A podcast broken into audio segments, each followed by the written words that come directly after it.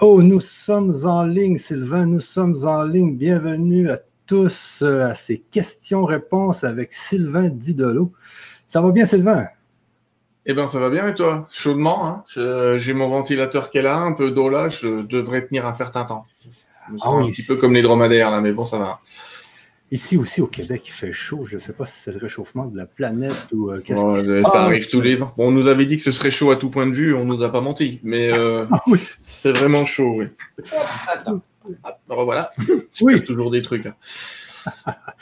oui, donc ici aussi, il fait extrêmement chaud. Euh, hier, on a été au zoo avec euh, mes enfants. C'était vraiment euh, merveilleux.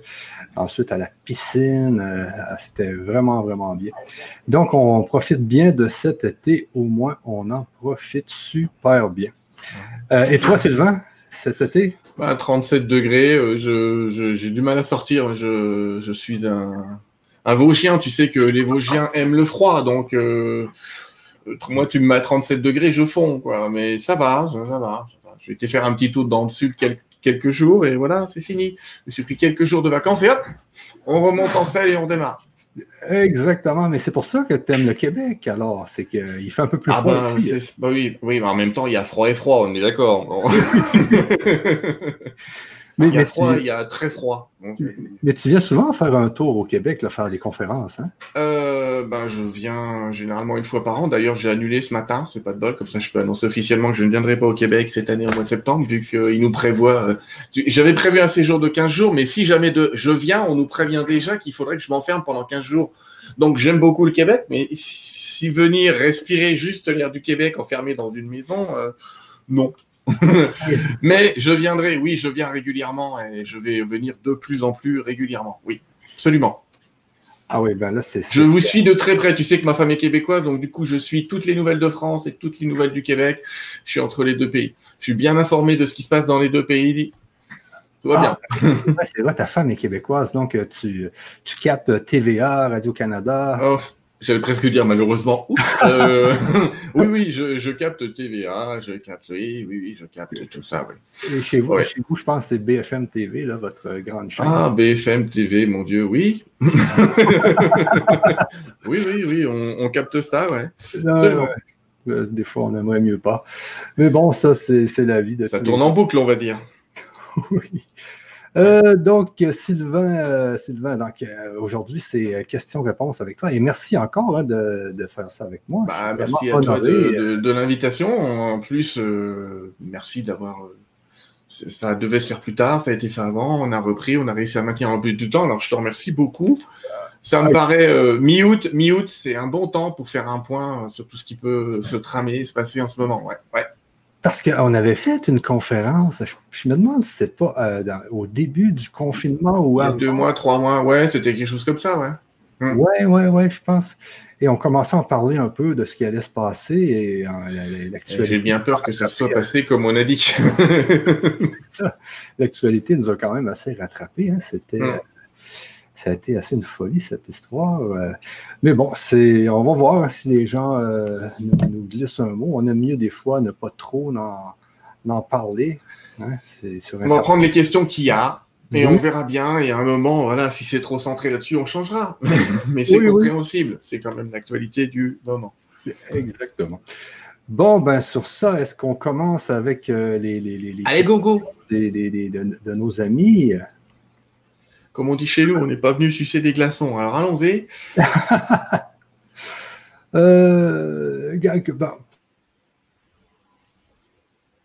euh, non, attendez. il, y a il, y a énormément de questions, les amis. Euh, que tout le monde soit en phase avec son esprit et son corps et tout ira bien. Qu'est-ce que tu penses de ça, toi, Déjà, c'est pas une question, donc c'est bien. Euh, oui, oui, oui, oui, oui, c'est une très très bonne idée de Didier qui veille bien pour le coup, parce qu'effectivement, euh, il y a une certaine disharmonie entre l'esprit et le corps. On a des, des intentions intérieures, on sent des espèces de vérité intérieure et le corps qui semble aller, euh, qui semble être contrarié. En fait, typiquement, il y a plein de gens en ce moment qui vivent des effets de, de contrariété, qui sont des douleurs dans le ventre, des douleurs musculaires, du mal à dormir, euh, euh, des maux de tête, enfin peu importe euh, comment ça se produit chez la majorité des gens, puis aussi ça correspond aussi à la chaleur, donc on va pas tout mélanger. mais globalement, ça veut dire que les gens ne sont pas forcément actuellement en phase entre ce qu'on leur dit de faire et ce qu'ils font, ce qu'ils voudraient faire et tu vois ce que je veux dire? Donc ça fait trois, euh, ce qu'il faudrait faire, ce qu'on nous dit de faire, ce que j'ai envie de faire. Parfois ça fait trois, euh, trois choix différents à l'intérieur de chacun. Et évidemment, on vit une époque de, de révélation. Hein.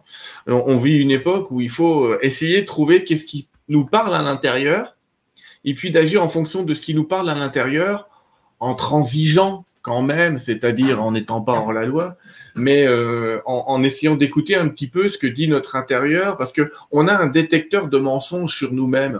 C'est notre corps. Et quand il y a un truc qui colle pas, on a toujours tous à l'intérieur de nous un truc qui fait ouais, ok, je, je veux bien, mais c'est bizarre. on a toujours, on a tous ce truc-là. Et ce truc-là, euh, si on l'écoute pas trop, et eh ben au bout d'un moment, on n'est pas en phase entre l'esprit et le corps. Effectivement, on peut se sentir mal. Donc, euh, on est dans une époque formidable, diraient certains, euh, et particulièrement en ce moment, parce que c'est une époque où on sent qu'on a envie d'exprimer notre intérieur à l'extérieur, on sent qu'on n'a plus envie d'être d'être bridé. S'il y a une chose qui a exacerbé le confinement, c'est l'envie d'être libre, à tout point de vue. Euh, on a découvert pas le goût de la liberté, mais en tout cas, euh, ça nous a permis de nous rappeler à quel point c'était essentiel, à quel point nos familles sont essentielles, à quel point se rencontrer, discuter, voir les gens était essentiel. Et tu vois, dans la foulée, on a tous été très frustrés de dire oui, c'est tellement essentiel qu'on nous interdit de voir les gens qu'on aime, qu'on nous interdit de nous réunir entre nous et qu'on nous interdit de voir des concerts, des bouffes, des. Oh donc on nous dit, euh, t'es sûr qu'on est libre ou on nous a mis un bracelet électronique C'est quoi le truc? Euh, Et effectivement, ça crée des tensions en ce moment. Ça va passer, bien sûr, ça va lâcher. Mais euh, il y a toujours un espace de paix à l'intérieur de nous. Il y a toujours quelque chose qui va bien. Il y a toujours dans cet environnement des choses qui se passent bien et qui vont bien. Et j'invite les gens pour être en phase entre l'esprit et le corps, justement, à regarder tout ça. C'est-à-dire, par exemple, regardez la forêt que tu as mis en décor et qui est très jolie. Euh, elle n'est pas en train de se poser la question de savoir si ça va, si ça va pas, s'il faut aller à droite, s'il faut aller à gauche.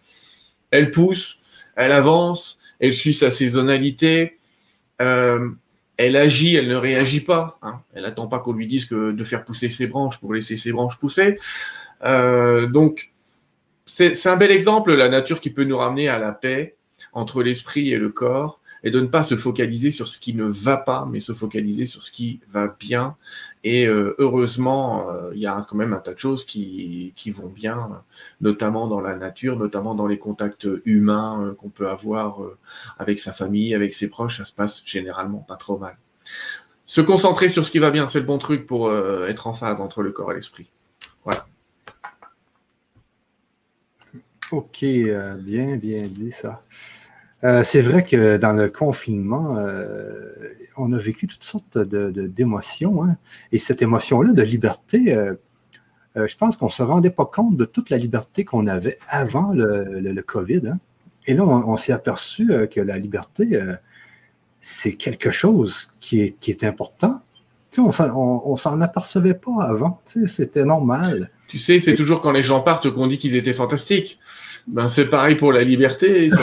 On s'aperçoit pas qu'aller dans un concert à 5000 personnes, c'est du fun.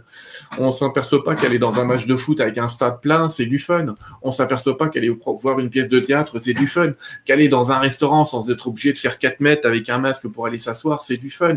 Et, et tout ça, euh, ben, j'allais presque dire, on nous l'a temporairement, j'espère, je dis temporairement, parce que j'ai quand même la foi, hein, on nous l'a enlevé, on va, je pense, nous le rendre, mais euh, il faut qu'on soit en gratitude et puis tout faire pour que, cette liberté qui était simple revienne simplement.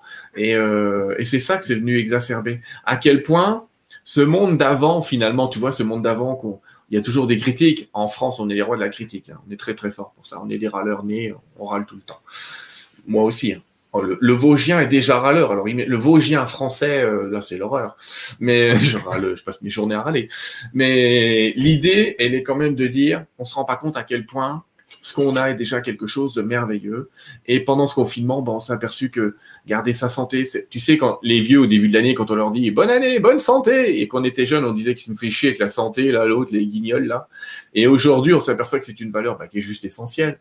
Parce que si on l'a pas, qu'est-ce qu'on va faire de ce monde? Qu'est-ce qu'on va faire dans ce monde?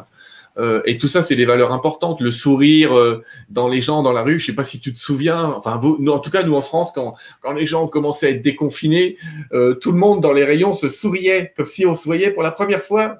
C'est vrai, d'ailleurs, on se voyait pour la première fois parce que d'habitude, on ne se regardait pas. Et, et, ça, ça a été assez fantastique. Ça a été un moment assez fantastique et révélateur. Et euh, donc voilà un petit peu ce confinement qui nous a aidé à travailler nos valeurs intérieures. Il a demandé à ce qu'après on les exerce. Par contre, on s'aperçoit qu'on est du genre à très vite retourner à ces vieux travers. L'idée est-elle d'en vouloir plus ou de, j'allais presque dire, de vouloir au moins ce qu'on avait avant, quoi? Ben oui, ben oui, ben oui, ça c'est euh, très important. Euh, mais, je pense que quand on va retrouver la liberté, ben, j'espère qu'on va la retrouver, on va vraiment l'apprécier beaucoup plus qu'avant. Hein. Si on l'apprécie pas, la nature est bien faite et l'univers est bien fait. tu sais, je vais essayer de répondre un maximum de messages de guide et pas trop de messages de Sylvain ce soir.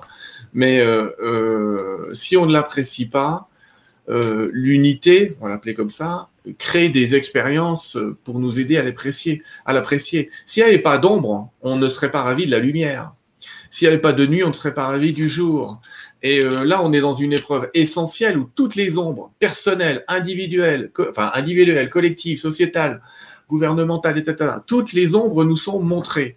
Mais pour le moment, on voit que l'ombre, parce qu'on se dit putain, c'est quoi? Il y a un truc par terre là, mais on se retourne pas pour voir la lumière. On reste concentré sur le truc qui est par terre. C'est marrant quand je marche, ça me suit. Mais euh, l'idée, c'est si on voit l'ombre, c'est qu'il y a autant de lumière. Donc à un moment, il va falloir tourner son regard vers la lumière et la voir. Et cette lumière, elle va se retrouver dans des valeurs qui sont extrêmement simples, très françaises, désolé, mais c'est liberté, égalité et fraternité, qui est notre devise nationale. Parce que les véritables valeurs, celles qui sont dans la lumière, sont dans la liberté, l'égalité, la fraternité. Et on retourne à ça. Toutes les ombres actuelles vont nous amener à retourner à ça, c'est-à-dire à, vivre dans un monde où on va réfléchir pas nous-mêmes et pas euh, penser ce qu'on nous dit de penser, croire ce qu'on nous dit de croire, décider ce qu'on nous dit de décider, et finalement euh, commencer à se poser deux, trois questions euh, en sachant que tous ceux qui ont fait ça auparavant ont, tous essayé de faire le bien. Moi, je, suis de ceux qui sont convaincus, euh, euh entre guillemets, qu'on ne veut pas tant de mal que ça. faut pas, faut pas déconner. si on nous avait voulu du mal, on aurait fabriqué une souche de virus qui tue 60% des gens, comme ça, c'était réglé. C'est facile, hein. C'est facile de fabriquer un truc euh, de hyper tueur, ça, se joue, quoi. Hein. Mais c'est pas le cas. Donc je pense que globalement, globalement, on nous veut du bien. Et globalement, euh, on, vit dans une société qui, depuis des centaines d'années, est passée de l'indépendance. C'est le bon vieux fermier du Moyen Âge, il n'avait pas de choix. Il fallait bien qu'il se démerde tout seul. Et ses amis, c'était les gars du village avec qui il faisait la fête et avec qui il n'avait pas intérêt à s'engueuler parce que si jamais il avait un souci qu'il en avait besoin, ils n'étaient pas là, les gars. On est passé dans une société euh, dite mondialisée euh, mais où on doit tout payer, comme il n'y a plus une notion de service et d'échange, on doit pratiquement tout payer. On est passé dans une société où on a demandé à l'État de remplacer euh, papa et maman. Qu'est-ce que je fais, où je vais, aidez-moi, donnez-moi de l'argent pour ceci, donnez-moi de l'argent pour cela. Et on va repasser dans une société d'échange et de fraternité. On va s'apercevoir que ben, ça va être compliqué. je sais que ça va être compliqué financièrement parce que on va s'apercevoir qu'on n'a pas forcément besoin d'acheter tout, et qu'on a besoin d'échanger tout. C'est l'échange qui va être la véritable valeur qu'on est en train de, prendre là. Mais tu vois, pour passer d'un monde à l'autre, et c'est pour ça que je dis aux gens, cette épreuve est fantastique, pour passer d'un monde à l'autre, il faut des chocs. Et ça, c'est un premier choc qu'on est en train de vivre. C'est un premier choc dans lequel l'erreur, et on l'a tous faite, et je la fais tous les jours, hein. je te le dis quand même, je la fais tous les jours, c'est d'essayer de, se dire, il y a un camp du bien, il y a un camp du mal. Ben non, il y a une transformation. Et une transformation, par définition, quand elle est terminée, elle est générale. Elle n'est pas pour les gentils ou pour les méchants, elle est pour tout le monde.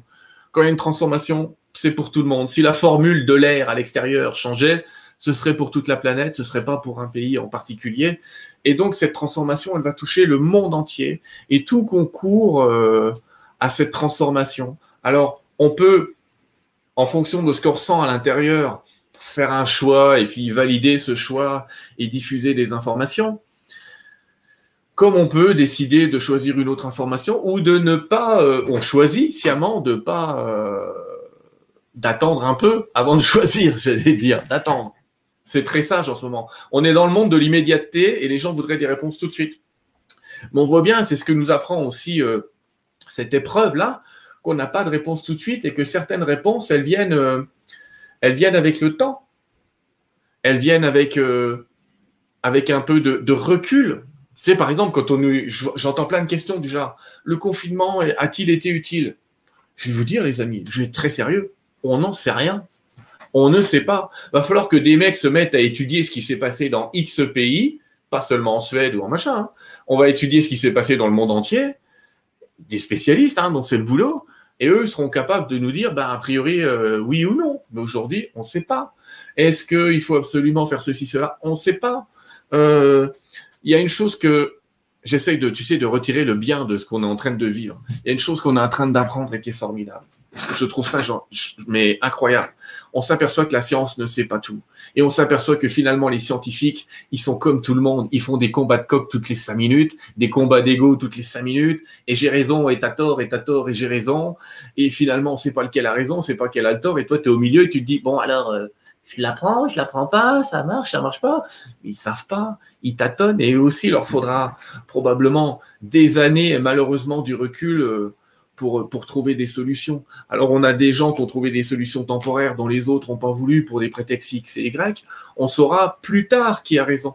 Malheureusement, bah, au début, il y a toujours euh, un petit peu euh, certaines victimes. Tu sais, Marie Curie, qui est en France, euh, Pierre et Marie Curie, quand ils ont commencé à traiter les gens et qu'ils avaient trouvé la radioactivité, c'était un remède génial, c'était censé tout soigner et on a soigné des milliers de personnes avec de, avec de la radio, de la radioactivité.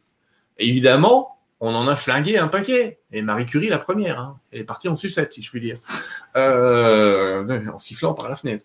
Bon, en tout cas, il y a eu des tests, il y a eu des erreurs, et malheureusement, l'humanité fonctionne avec des tests, des erreurs, et, et c'est ça qu'on est en train d'apprendre. On est, en train d'apprendre notre humanité, le fait de se tromper, s'autoriser, euh, s'autoriser à se tromper, s'autoriser à faire des erreurs, s'autoriser.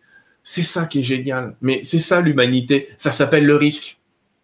Et moi, quand, à titre individuel et avec les guides aussi, quand on regarde l'événement là, je voudrais qu'il y ait des, je sais plus comment il s'appelle, ça porte un nom, cette spécialité, mais des spécialistes de la gestion du risque. Et euh, j'ai fait un, mémoire là-dessus il y a quelques années, le milieu hospitalier en plus. Gestion du risque en milieu hospitalier. C'est assez parlant. On s'aperçoit qu'on vit dans une société où on veut le zéro risque. Donc tu vois, c'est assez impressionnant parce que là, et les guides sont très clairs là-dessus, on a, fait on a fait face à la peur de la mort. Tout le monde a eu peur de la mort. Au début, on nous a dit ça tue 20% des gens. Et on est passé de 20% à 2% déjà en quelque temps. Donc, euh, il y a dû avoir une erreur dans l'énoncé, ils ont dû choper une virgule ou je sais pas quoi, mais bon, peu importe. Mais les gens ont eu peur de la mort, je comprends. Mais alors, tu vois, euh, on se demande si c'est pas un test. Quand je dis on, euh, on pourrait se demander, en tout cas, si c'est pas un test d'obéissance internationale, parce que les gens, quand ils ont eu peur, ils ont tout accepté. Tout a été accepté. Mettez-vous là, bougez pas, sortez pas. En France, tu le sais, on devait remplir des papiers avec notre petite signature. On s'auto-signait des autorisations de sortie. C'est un truc de ouf. On s'en souviendra encore dans 40 ans de celle-là. Tu te souviens quand on signait le papier pour sortir pendant une heure, que finalement on le mettait au crayon de papier, qu'on gommait l'heure et qu'on mettait une autre heure si jamais on avait dépassé pour pas avoir un PV. Enfin, bref. Où on est. On faisait tout ça. On a tous fait ce truc. a pas le choix. Si tu voulais sortir 1h10 et te péter un PV parce que tu as sorti 1h10, faut arrêter des conneries. Mais bon, on l'a fait. Mais parce qu'on avait on a tous eu peur et on a peut-être eu raison d'avoir peur sur les. C'est un phénomène naturel. Quand tu sais pas, quand quand t'as jamais appris, alors tu, fais un peu ce qu'on te dit et puis t'écoutes euh, t'écoutes un petit peu ce que te dit la science. Et par peur, dites-nous ce qu'on a le droit de faire. On a dit oui. Si demain il y avait une vague d'attentats un peu partout, et c'est pas une prédiction, les amis. Alors s'il y avait une vague d'attentats, ils pourraient tous arriver et nous dire ne vous inquiétez pas, on a stop attentat, ça va changer de stop Covid. Hein. On, va vous faire une application stop attentat et si vous la porterez sur vous, et puis on va vous surveiller, on va vous filmer, on va vous dire où vous êtes, et si vous êtes à 100 km d'un terroriste, on vous enverra une alerte. Et tout le monde va dire oui. Donc ça veut dire qu'on vit dans une société, c'est terrible hein, ce que je suis en train de dire, j'espère que c'est de la science-fiction, euh, mais on vit dans une société qui n'accepte plus le risque. Mais si tu n'acceptes plus le risque, on risque de perdre, c'est le cas de le dire, on risque de perdre bah, le goût de la vie. Parce que la vie, si elle n'est pas risquée, si tes choix étaient sûrs et absolus, tu vois, le plaisir que tu as après à dire Oh putain, on y est arrivé. Oh putain, on est sorti du trou. Ah ça y est, on a réussi. Toi, quand tu as créé plein des entreprises, tu t'es dit Putain, celle-là, elle a marché, celle-là, elle n'a pas marché. Mais si tu n'avais rien risqué, ben, tu n'aurais rien eu. Il n'y aurait jamais eu de réussite. Il n'y aurait jamais eu d'échec non plus. Mais dans ce cas-là, tu sais, tu t'enfermes en prison. Là, euh, gestion du risque, restez chez vous, bougez pas. OK. Et la vraie problématique aujourd'hui, est-ce qu'on est en train de traverser cette crise-là euh, qu'on est en train de, traverser? C'est vraiment une crise pour voir, pour chacun d'entre nous, hein, individuellement et collectivement, est-ce qu'on a décidé de vivre dans une société où il y a encore des risques ou est-ce qu'on n'en veut plus? Mais posons-nous la même question. Est-ce qu'on veut jouer avec la vie ou est-ce qu'on veut pas jouer et on veut toutes les règles? Soient établies Et le problème, si toutes les règles sont établies, c'est qui va les établir. Et ça, on ne sait pas. Voilà, je pense, euh, je fais une petite analyse un petit peu sociétale, mais les guides nous rappellent que avant tout, cette histoire qu'on a pris là, c'est une par peur de la mort, on a accepté qu'on nous prive de liberté parce qu'on a peur de la mort. On a une chance sur 10 000 de croiser quelqu'un qui a chopé euh, le virus en ce moment dans la rue, mais on va quand même mettre 9 999 personnes avec un petit truc pour être sûr que le millième ne le chope pas sans avoir même demandé l'avis à ce millième de ce qu'il en pensait? C'est, c'est comme ça. C'est comme ça et on ne sait pas, c'est des choix politiques. Il faut être très très clair. Euh, les politiques actuellement, ils gèrent la peur. Ils gèrent la peur. Il n'y a rien de pire qu'une peur. Rien de pire et de mieux, peut-être, ça dépend sous quelle angle on le regarde, de leur part, qu'une population qui a peur. C'est dangereux, une population qui a peur. Si euh, quand, il n'y avait pas les masques, euh, par exemple, pour cette histoire de masques, mais je suis ni pour ni contre, hein, comme ça je vais répondre aux gens tout de suite. Au, tout début, euh, on nous a dit les porter surtout pas, c'est contre-productif. Et moi, en bon qualiticien euh, médical que j'étais pendant 17 ans, j'ai lu les 40 études que nous avait envoyées le gouvernement pour nous dire c'est contre-productif. J'ai été absolument convaincu qu'effectivement, c'était une connerie qu'un truc d'un micron peut passer dans des trous de, de 10 à 100 microns. Évidemment, un virus euh, peut passer à travers un masque. Et aujourd'hui, on nous dit le contraire.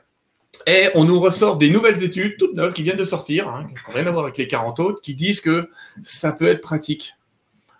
Qui a raison et qui a tort? Tu sais quoi? Ça, c'est pareil. On ne sait pas. Alors, on ne peut pas juger ceux qui ont peur, parce qu'ils ont peur hein, de mourir, etc. Hein. On ne peut pas juger ceux qui ont peur ou ceux qui ne croient pas, etc. On ne sait pas. La réalité, elle est là. On ne sait pas. Et on le saura après. On le saura après parce que, comme toujours, il y a des pays qui l'auront fait, il y a des pays qui ne l'auront pas fait. Et quand on comparera, on saura. Donc on attend. En attendant, parce que j'ai vu des trucs défiler, euh, j'ai mis l'écran là à côté. Euh, qu'est-ce qu'on fait? Ben, Qu'est-ce qu'on fait? Ne croyez jamais que les guides vont vous dire mettez un masque ou n'en portez pas. J'y crois même pas cette question. Ce que je veux dire, c'est les guides vont vous dire qu'est-ce qu'il dit, qu'est-ce que ça dit là? Alors et quand on dit qu'est-ce que ça te dit là, il y a des gens qui vont dire oui, mais la loi, c'est ça. Alors, obéis à la loi, t'as pas à être désobéissant à la loi, mais ne sois pas dupe que ça sert à rien. Tu peux mettre des trucs et savoir que ça sert à rien. Je donne un truc. Euh, dans un avion, quand on vous donne les consignes de sécurité, qui a eu droit, tu prends l'avion comme moi, quand on te donne les consignes de sécurité, tout le monde sait que s'il y a un crash d'avion, ça sert à rien tu pourras mettre ton gilet de sauvetage, c'est bon, tu vas cramer, tu vas être explosé en mille morceaux. Il à chaque fois qu'il y a eu un crash d'avion, regardez, on a retrouvé des morceaux, mais des mecs entiers, c'est relativement rare. Le seul cas où c'est arrivé d'ailleurs, un, des cas euh, des plus récents, c'était un mec de la compagnie Air Transat qui avait fait atterrir euh, un avion dans l'eau. Félicitations au pilote, mais il a réussi à le faire atterrir. Mais en tout cas, tu vois, le fait de vous donner des consignes de sécurité au départ, c'est pour, gérer la peur. Parce que tout le monde a peur quand il prend l'avion. Évidemment, ça peut cracher.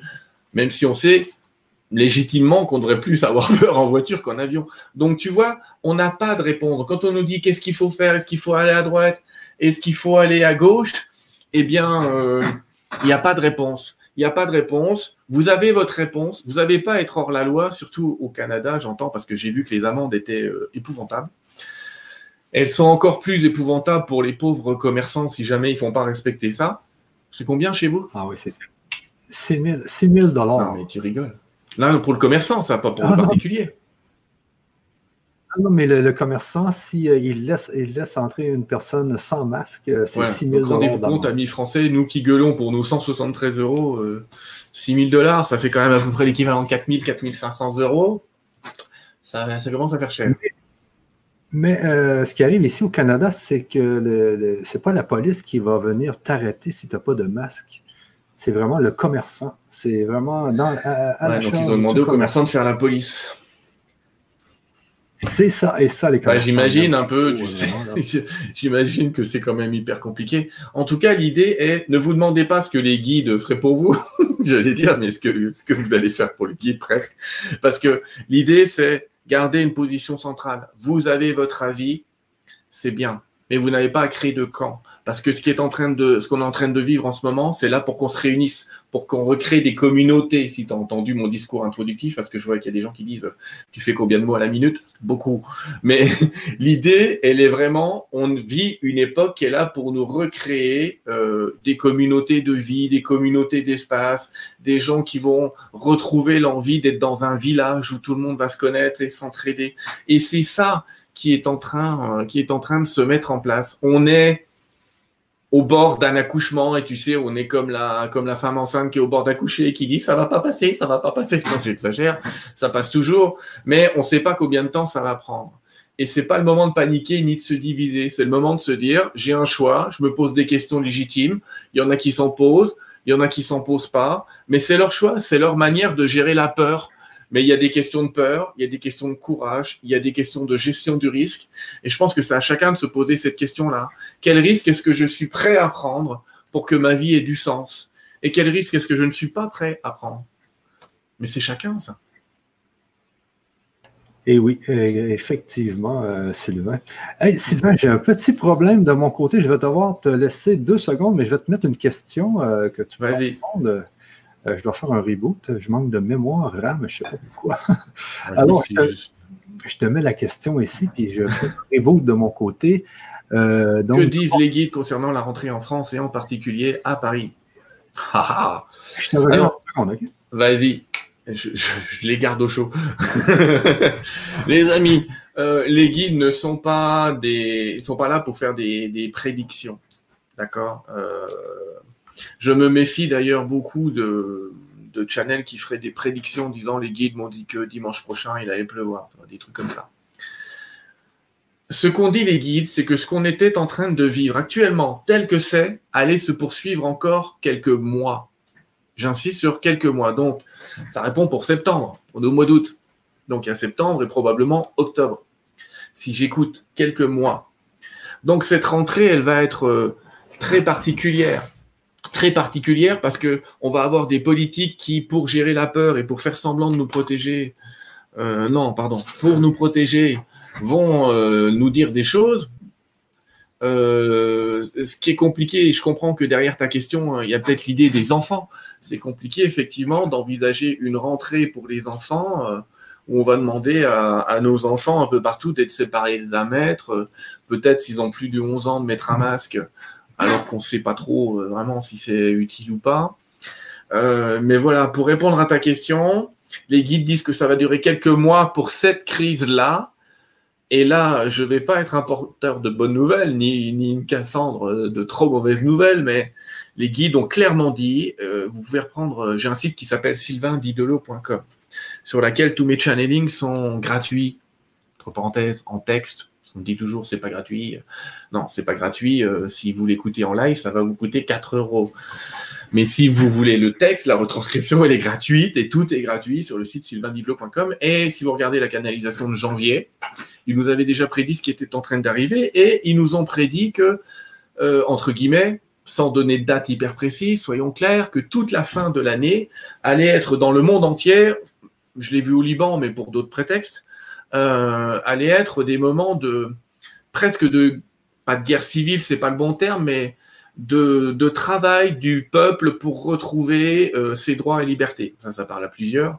Euh, la notion de droit et liberté va remonter très très fortement à la surface euh, à partir de la rentrée, où justement peut-être que peut-être qu'on va accepter de manière globale de prendre des risques ou de se poser des questions, où on aura une vision différente, mais en tout cas, il semblerait que les peuples je parle pas du peuple français, canadien ou je sais pas quoi, les peuples auront un goût de la liberté qui, va augmenter à partir du mois de septembre et qui, va faire pression, euh, euh, sur le monde entier. Et euh, je pense que les scientifiques, par contre, là-dessus, ils m'en ont parlé il n'y a pas longtemps, donc ça, je ne l'ai pas canalisé, mais il n'y a pas longtemps, ils m'ont dit que les scientifiques allaient être ceux qui risquaient de faire basculer les choses. Et je vous l'ai dit tout à l'heure, mais soyons clairs, les scientifiques ne sont pas d'accord entre eux. Et si vous le croyez, vous avez tort. Les scientifiques invités à, sur une chaîne de télé ou sur une autre ne sont pas les seuls qui existent au monde et ils sont pas d'accord. Et ils mettent toujours 5 euh, cinq, euh, ans avant de se mettre d'accord, en moyenne, avec ce qu'on appelle des conférences de consensus. Mais on n'a pas 5 ans devant nous, on est d'accord. Mais voilà. Donc on va vivre une fin d'année chaude. Alors pas chaude en termes de météo, cette fois ça va se calmer quand même. Mais on va vivre une fin d'année chaude parce que parce qu'on va avoir besoin de retrouver le mot-clé du mois de septembre que m'ont donné les guides tout à l'heure d'ailleurs. C'était le mot courage. Le mot-clé du mois d'août, c'est liberté. Et le mot-clé du mois de septembre, c'est courage. Donc, euh, le mois de septembre est un mois qui va nous amener à être courageux face à ce qui va arriver en termes, j'allais dire, épidémiologiques, mais aussi en termes structurels, économiques. On sait que si l'économie virtuelle qu'est la bourse se porte et se portera pas si mal, parce qu'il y a eu de sacrés effets d'aubaine avec ces baisses, eh bien l'économie réelle, la vraie sur le terrain, elle, elle va pas aller très très bien. Et il faudrait pas qu'on passe d'une société qui semble nous asservir à une société qui semble nous appauvrir. Dans les deux cas, on aurait perdu.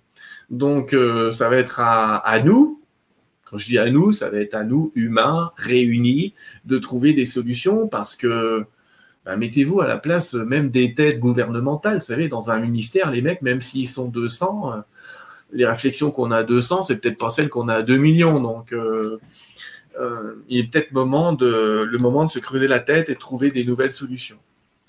Voilà ce que va être le mois de septembre. Donc, j'aurais voulu rassurer notre ami, mais j'ai pas pu, Michel. j'ai pas pu la rassurer.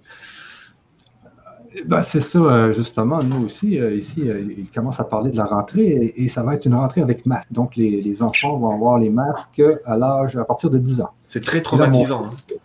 mon, fils a 11 ans, donc il va devoir y aller avec le masque. Hier, je, je lui ai acheté un masque justement au zoo avec une image de panda. Ah.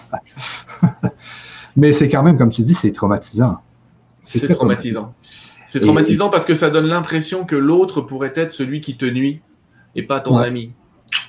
Mais euh, comme tu disais tout à l'heure, euh, les scientifiques, il y a une guerre entre les scientifiques. Moi, j'aime beaucoup le docteur Raoult.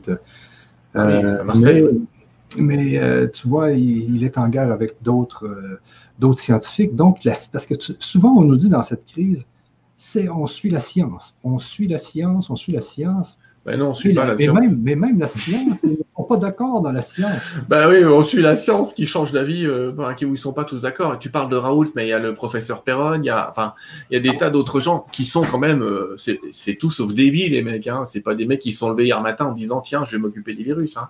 Euh, et d'ailleurs, le professeur Raoult est le premier euh, au monde. Il y a des classements scientifiques, c'est le numéro un mondial. Et euh, oui, on lui en veut parce qu'il a fait de la médecine. C'est ce qu'il a dans sa dernière vidéo, il a expliqué. Si vous voulez la vidéo de l'IHU, vous allez la voir. L'Institut universitaire, euh, hospitalier universitaire de Marseille. Bah il a expliqué dans sa dernière vidéo que lui, ce qu'il a essayé de faire, c'est de la médecine. D'abord, il a essayé de guérir les gens, pas de savoir. Euh, euh, enfin, pas de savoir. Je veux dire, si, il a essayé de savoir si son remède marchait. Enfin, son remède c'est les Chinois qui ont trouvé la chloroquine, l'hydroxychloroquine, pas lui. Hein. Euh, les Chinois ont dit quand on prend de l'hydroxychloroquine et de l'azithromycine euh, et du zinc, ça le zinc, vous pouvez déjà en prendre, hein, ça coûte rien. Et c'est très très bien. Euh, et ben on s'est aperçu que nos patients, ils allaient mieux, ils avaient un portage viral à 5 jours et pas à 15 jours. Et lui, il a dit, ben, qu'est-ce que je fais? Ben, Je vais prendre des gens, là, je vais en prendre 5, je vais leur donner ça, je vais en prendre 5, je vais pas leur donner. Et il s'est aperçu tout de suite que les 5 premiers à qui il a donné ça, c'était flagrant ils allaient mieux. Alors qu'est-ce que tu fais en tant que médecin? Tu décides de tuer la moitié des gens parce qu'il faut absolument faire un test. Tu sais qu'ils vont peut-être mourir, mais il faut absolument faire ce test ou tu les soignes.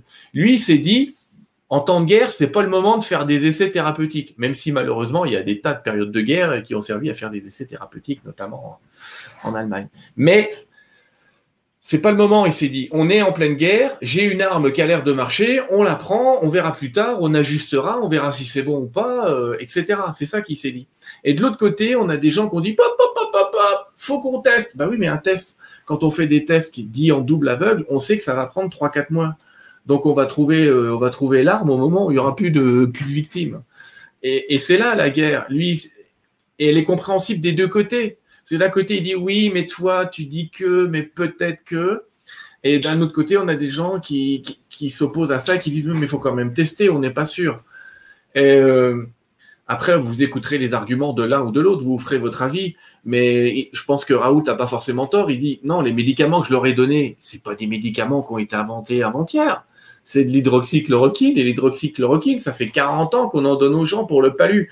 C'est un dérivé de la quinine c'est quand même une plante. Euh, voilà, donc euh, on sait que ça fait pas de mal aux gens, sauf si on leur donne, comme dans les séries Covery, euh, à peu près 5 à 10 fois la dose. Là, forcément, va se passer quelque chose. Mais globalement, il a pris des médicaments qui sont pas dangereux. C'est comme si toi, tu avais cueilli trois fraises dans le jardin. Si les fraises guérissaient, on te demanderait de faire un test entre la, la fraise et un effet placebo et rien. Il faudrait faire un test en double aveugle. Ben, lui, il s'est dit, mais filez-leur des fraises, il va rien leur arriver je fais, une, caricature, mais c'est un peu ça, quoi. Il sait que la fraise, euh, à part les gens qui sont allergiques aux fraises, globalement, ça va bien se passer. Ça a été la même chose. Et le combat continue. Et là où il n'a pas eu de bol, notre pauvre ami, euh, le docteur Raoult, c'est qu'il y a un copain qui s'appelle, enfin, un copain, monsieur Donald Trump, euh, et Poutine s'y est mis dans la foulée, qui ont dit, non, l'hydroxychloroquine, c'est génial, j'en prends. Du coup, tous les anti-Trump se sont mis à dire, euh, la chloroquine, ça marche pas. Tous les pro-Trump se sont mis à dire la chloroquine, ça marche. Donc tu vois, le pauvre, il s'est retrouvé pas seulement dans un débat scientifique, mais finalement dans un débat politique avec des gens payés de droite, payés de gauche, on ne sait pas d'où ils sortent, euh, avec des études. Vous avez lu comme nous l'étude du Lancet euh, ou n'importe quel étudiant en médecine de première année t'aurait dit il y a quand même une couille dans le potage. eh ben non, c'est pas grave, ça sort, on laisse passer. Donc encore une fois, on est dans une période de, on ne sait pas. Franchement, on ne sait pas.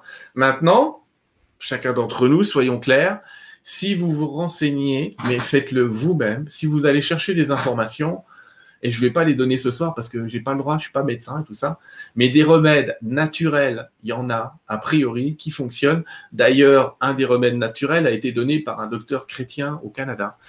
Euh, le docteur Chrétien, il avait dit que la quercétine marcherait contre le coronavirus. Mais il a dit ça euh, début mars, le docteur Chrétien chez vous. Et la quercétine, j'ai une bonne nouvelle, il y en a dans l'oignon rouge. Eh, les oignons rouges. Donc si vous mettez un peu d'oignon rouge quelque part, ça peut aider. Voilà, on va pas m'en vouloir de dire aux gens de prendre de l'oignon rouge, j'espère. Mais la quercétine a l'air de fonctionner. En tout cas, en test in vitro, il y a des études que vous pouvez aller chercher qui disent que ça fonctionne. Je suis convaincu qu'il y a des tas de remèdes naturels. J'en ai un ou deux en tête. Si vous allez jeter un œil du côté de Madagascar, vous allez trouver qu'ils ont, ils ont une plante qui fonctionne très bien. Oui, oui, c'est l'artamésia, je pense. ouais, ah, ouais, c'est ça. Mais il y a un docteur aussi au Québec qui travaille sur la colchicine. La colchicine. Donc, hmm. supposément qu'il y aurait des bons résultats. Mais moi, ce que je trouve qui est, de valeur dans tout ça, c'est que si le, médicament euh, au docteur Raoult fonctionne réellement, eh bien, on s'en prive. C'est ce qui est, qui est un peu décevant parce qu'au Canada, Ce qui est embêtant, c'est qu'on est pris en otage dans le débat scientifique, Michel. Bah, c'est ça, On est pris en otage dans le débat scientifique et malheureusement, on n'a pas notre mot à dire. On pourrait être là et dire Hé les gars, euh, moi personnellement, si je suis malade, j'aimerais bien comme de ça, je suis prêt à signer euh, un consentement éclairé où je donne mon accord et où je dis que je vais pas vous attaquer euh, si jamais j'ai un souci, mais filez-moi-le, quoi. Ça, ça aurait été. Ça, c'est ce que la médecine faisait de manière conventionnelle auparavant.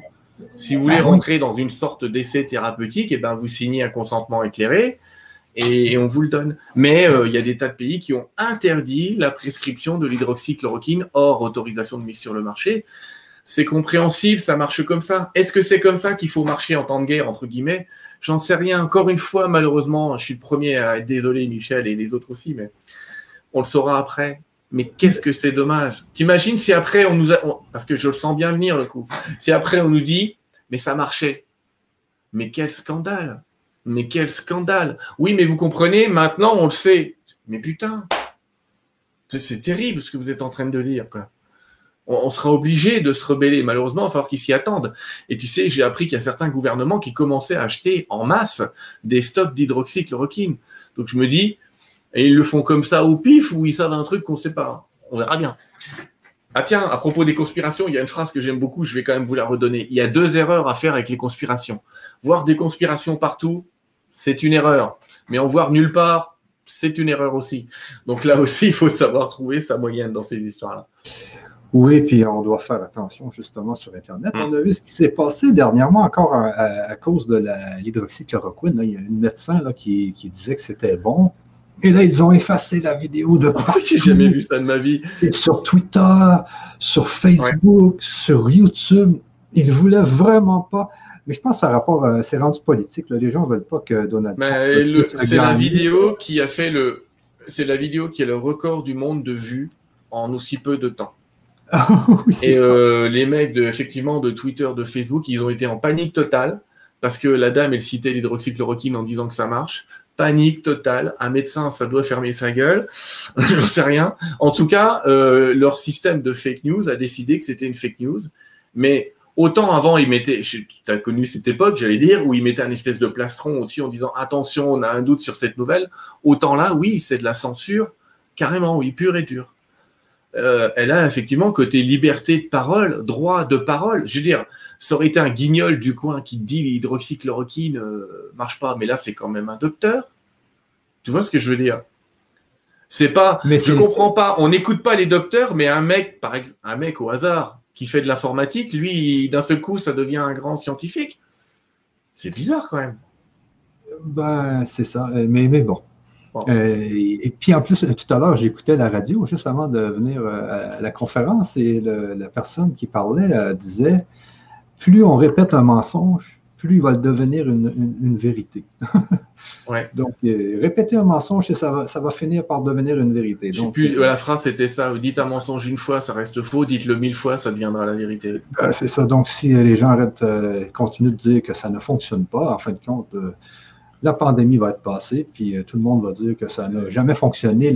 Michel, la, bonne nouvelle, la bonne nouvelle quand même en ce moment, pour passer à autre chose. oui, c'est vrai, il faut passer à d'autres choses. La bonne nouvelle, la bonne nouvelle, c'est que si tu regardes la mortalité dans tous les pays du monde entier, oui, le nombre de cas augmente parce qu'on fait énormément de tests, donc plus tu testes, plus tu vas trouver des cas, c'est juste de la logique mathématique.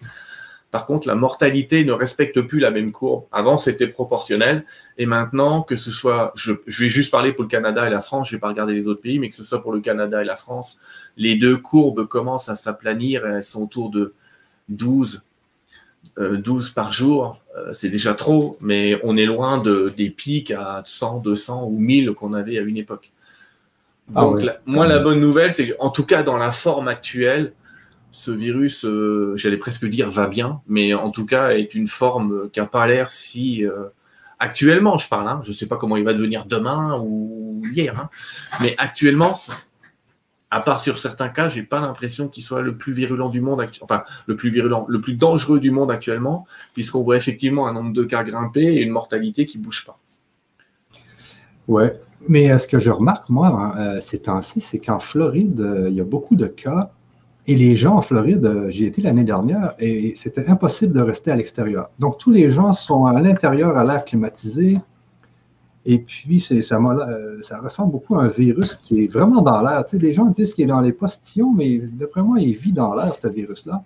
Ben, il y a eu des études qui disaient un et des études qui disaient l'autre, mais il y a énormément d'études qui disaient qu'effectivement, il était euh, vaporisable. Donc, euh, il pouvait être dans l'air. Et auquel cas, aucun filtre euh, de clim conventionnel, hein, parce qu'il faudrait des filtres qu'on appelle EPA d'un certain niveau, EPA 2, aucun filtre conventionnel ne peut empêcher qu'il passe. Et oui, l'air climatisé des grandes villes et grands immeubles peut tout à fait disperser ce virus. Je pense qu'au Québec, à Montréal, où il y a eu une flambée, c'était peut-être ça. Il y a quand même un paquet d'immeubles de bureaux qui sont avec la même clim et ça a peut-être diffusé le virus.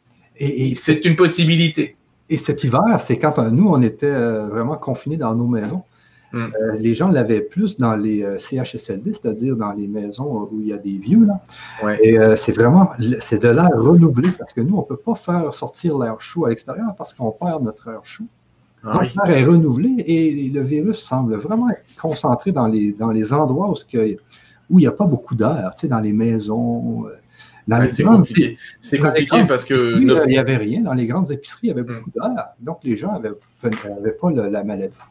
Mais c'est vraiment quand c'est dans l'air, quand, quand l'air n'est pas renouvelé. Euh, et j'ai pensé à une solution hier, ça serait de renouveler l'air. Parce que nous, l'hiver va ah ben, c'est con, mais oui. oui, c'est ça, oui, bien sûr. Ah L'hiver va arriver bientôt. Donc, nous, on va se reconfiner tout le monde ici au Canada. Il va faire froid. Donc, on ne euh, sera pas confiné par le gouvernement, mais par le froid. Et là, l'air, on va, on va respirer de l'air qui n'est pas renouvelé. Et si quelqu'un arrive avec le virus, eh bien là, le virus va se promener dans la maison. J'imagine que c'est compliqué de renouveler l'air parce que ça demande de rajouter ou d'enlever des calories dans l'air, donc de réutiliser de la puissance énergétique supplémentaire ou alors euh, de mettre des filtres qui soient très très puissants. Hein. en plus, ceux-là, faut les changer régulièrement. C'est c'est difficile. C'est difficile. J'espère qu'on aura trouvé euh, un remède d'ici là euh, et un vrai remède, pas un truc inventé en six mois, un truc. Oui, oui, oui, oui. Et si un jour, mais je finis juste par ça parce qu'on change de. Mais si, comme tu disais, ça serait vraiment, si on pouvait signer un papier et dire oui, je veux le traitement, euh, la bithérapie Raoult, et puis je signe un papier, s'il m'arrive quoi que ce soit, c'est de, ça sera de, ma responsabilité. Et ça, ça serait de la liberté. Tu vois, c'est la liberté qu'on aimerait avoir, nous, au Canada, parce que c'est interdit d'avoir de l'hydroxychloroquine, mais même les médecins n'ont pas le droit. En France, le droit a été redonné parce qu'après après l'histoire. Il a été redonné de manière très, très, très petite sur certains cas et certaines pathologies. Hein. Mais pas, pas au kidam euh, moyen, j'allais dire. Euh, c'est ça. Bon, et sur ça, on va faire des questions hmm. quand même. Euh, donc, je t'arrive avec une autre question. Ici, on va changer un peu de domaine. comment faire pour s'aligner sur le plan divin, augmenter son taux vibratoire avec tout ce qui se passe, surtout lorsque nos amis sombres sont happés par le plan de l'ombre, merci. Alors déjà, pour mettre la balle au centre, ses amis ne sont pas happés par le plan de l'ombre. Ses amis, ils ont une manière de gérer leur peur, et lui, il en a une autre.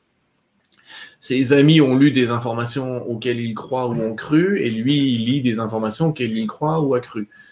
Donc, euh, je l'invite déjà dans un premier temps à autoriser les autres à penser ce qu'ils veulent.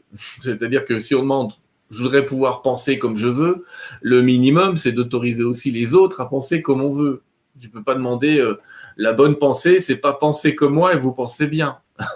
la bonne pensée, c'est, tu sais, je sais plus quel, euh, autant à l'époque des Lumières en France, quel, euh, quel homme politique a dit à quelqu'un, je ne suis absolument pas d'accord avec vous, mais je vais me battre pour que vous ayez le droit de le dire.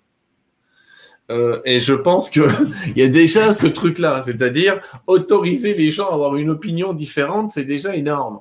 Ça ne veut pas dire qu'ils ont raison, ça ne veut pas dire qu'ils ont tort. Encore une fois, je viens de le dire, probablement, on ne sait pas, ou on sait, mais allez, c'est l'histoire qui répond toujours à ce genre de truc. Voilà, les informations, elles sont ce qu'elles sont. Donc, la première chose pour qu'ils s'alignent sur le plan divin, s'aligner sur le plan divin, c'est quitter la dualité dans un premier temps. Donc, ne pas se dire que lui a raison et que ses copains ont tort et sont pris par le plan de l'ombre, même si c'est ce qu'ils pensent, dans un premier temps, c'est peut-être mettre cette information de côté et se dire, je vais rentrer en compassion avec eux. Je comprends que c'est comme ça qu'ils gèrent leur peur. A priori, c'est pas ce que je comprends. A priori, c'est pas ce que je sais, mais c'est leur droit. Le plus strict d'avoir peur, c'est leur droit. C'est pas le top d'avoir peur, on est d'accord, ça fait baisser l'immunité, tout un tas de trucs, peu importe, mais c'est leur droit. Et euh, faut se méfier d'une peur par rapport à une autre. Par exemple, se dire ah, moi, j'ai pas peur du virus, mais j'ai peur du gouvernement et de ce qu'ils vont faire. Ouais, mais tu as remplacé une peur par une autre peur. Tu as gagné, tu as perdu. Dans les deux cas, je veux dire, tu as perdu. Tu choisis juste de qui tu as peur. Tu as peur du virus ou tu as peur du gouvernement? Mais dans les deux cas, tu as peur. Donc, dans les deux cas, tu as perdu. Donc, l'idée, c'est de ne pas avoir peur. C'est pour ça que je pense que le mois de septembre, les guides ont parlé de courage. Parce que le courage, il implique de, de dépasser la peur et de se dire, eh oh, maintenant, C'est qui le patron? C'est moi le patron, j'allais dire. Mais euh, l'idée est quand même de se dire, eh, oh, on va peut-être arrêter d'avoir peur. Il se passera ce qui se passera. Euh, on fera face quand on pourra faire face. Euh, on va pas non plus, parce que dans ce cas-là, on arrête de prendre les bagnoles quand on a un accident. On va mettre une bouée canard, parce qu'il paraît qu'il y a des endroits où l'eau va monter vite. Alors vite, mettez tous une petite bouée canard, parce qu'on sait jamais. Non, à un moment, euh, on va dépasser la peur. Mais pour le moment, on est tous en train d'essayer de gérer cette histoire-là, parce que ça a été un choc, c'est une sidération. Hein. C'est euh, comme si on s'était, je ne vais pas faire de mauvaise comparaison avec le Liban, mais c'est comme si on s'était pris une bombe sur la tronche. Là, ça n'a pas détruit les vitres, mais ça a détruit euh, énormément de choses à l'intérieur de nous. Ça, ça nous a fait poser mille questions qu'on ne se pose pas quand tout va bien. Donc forcément, il y a un choc.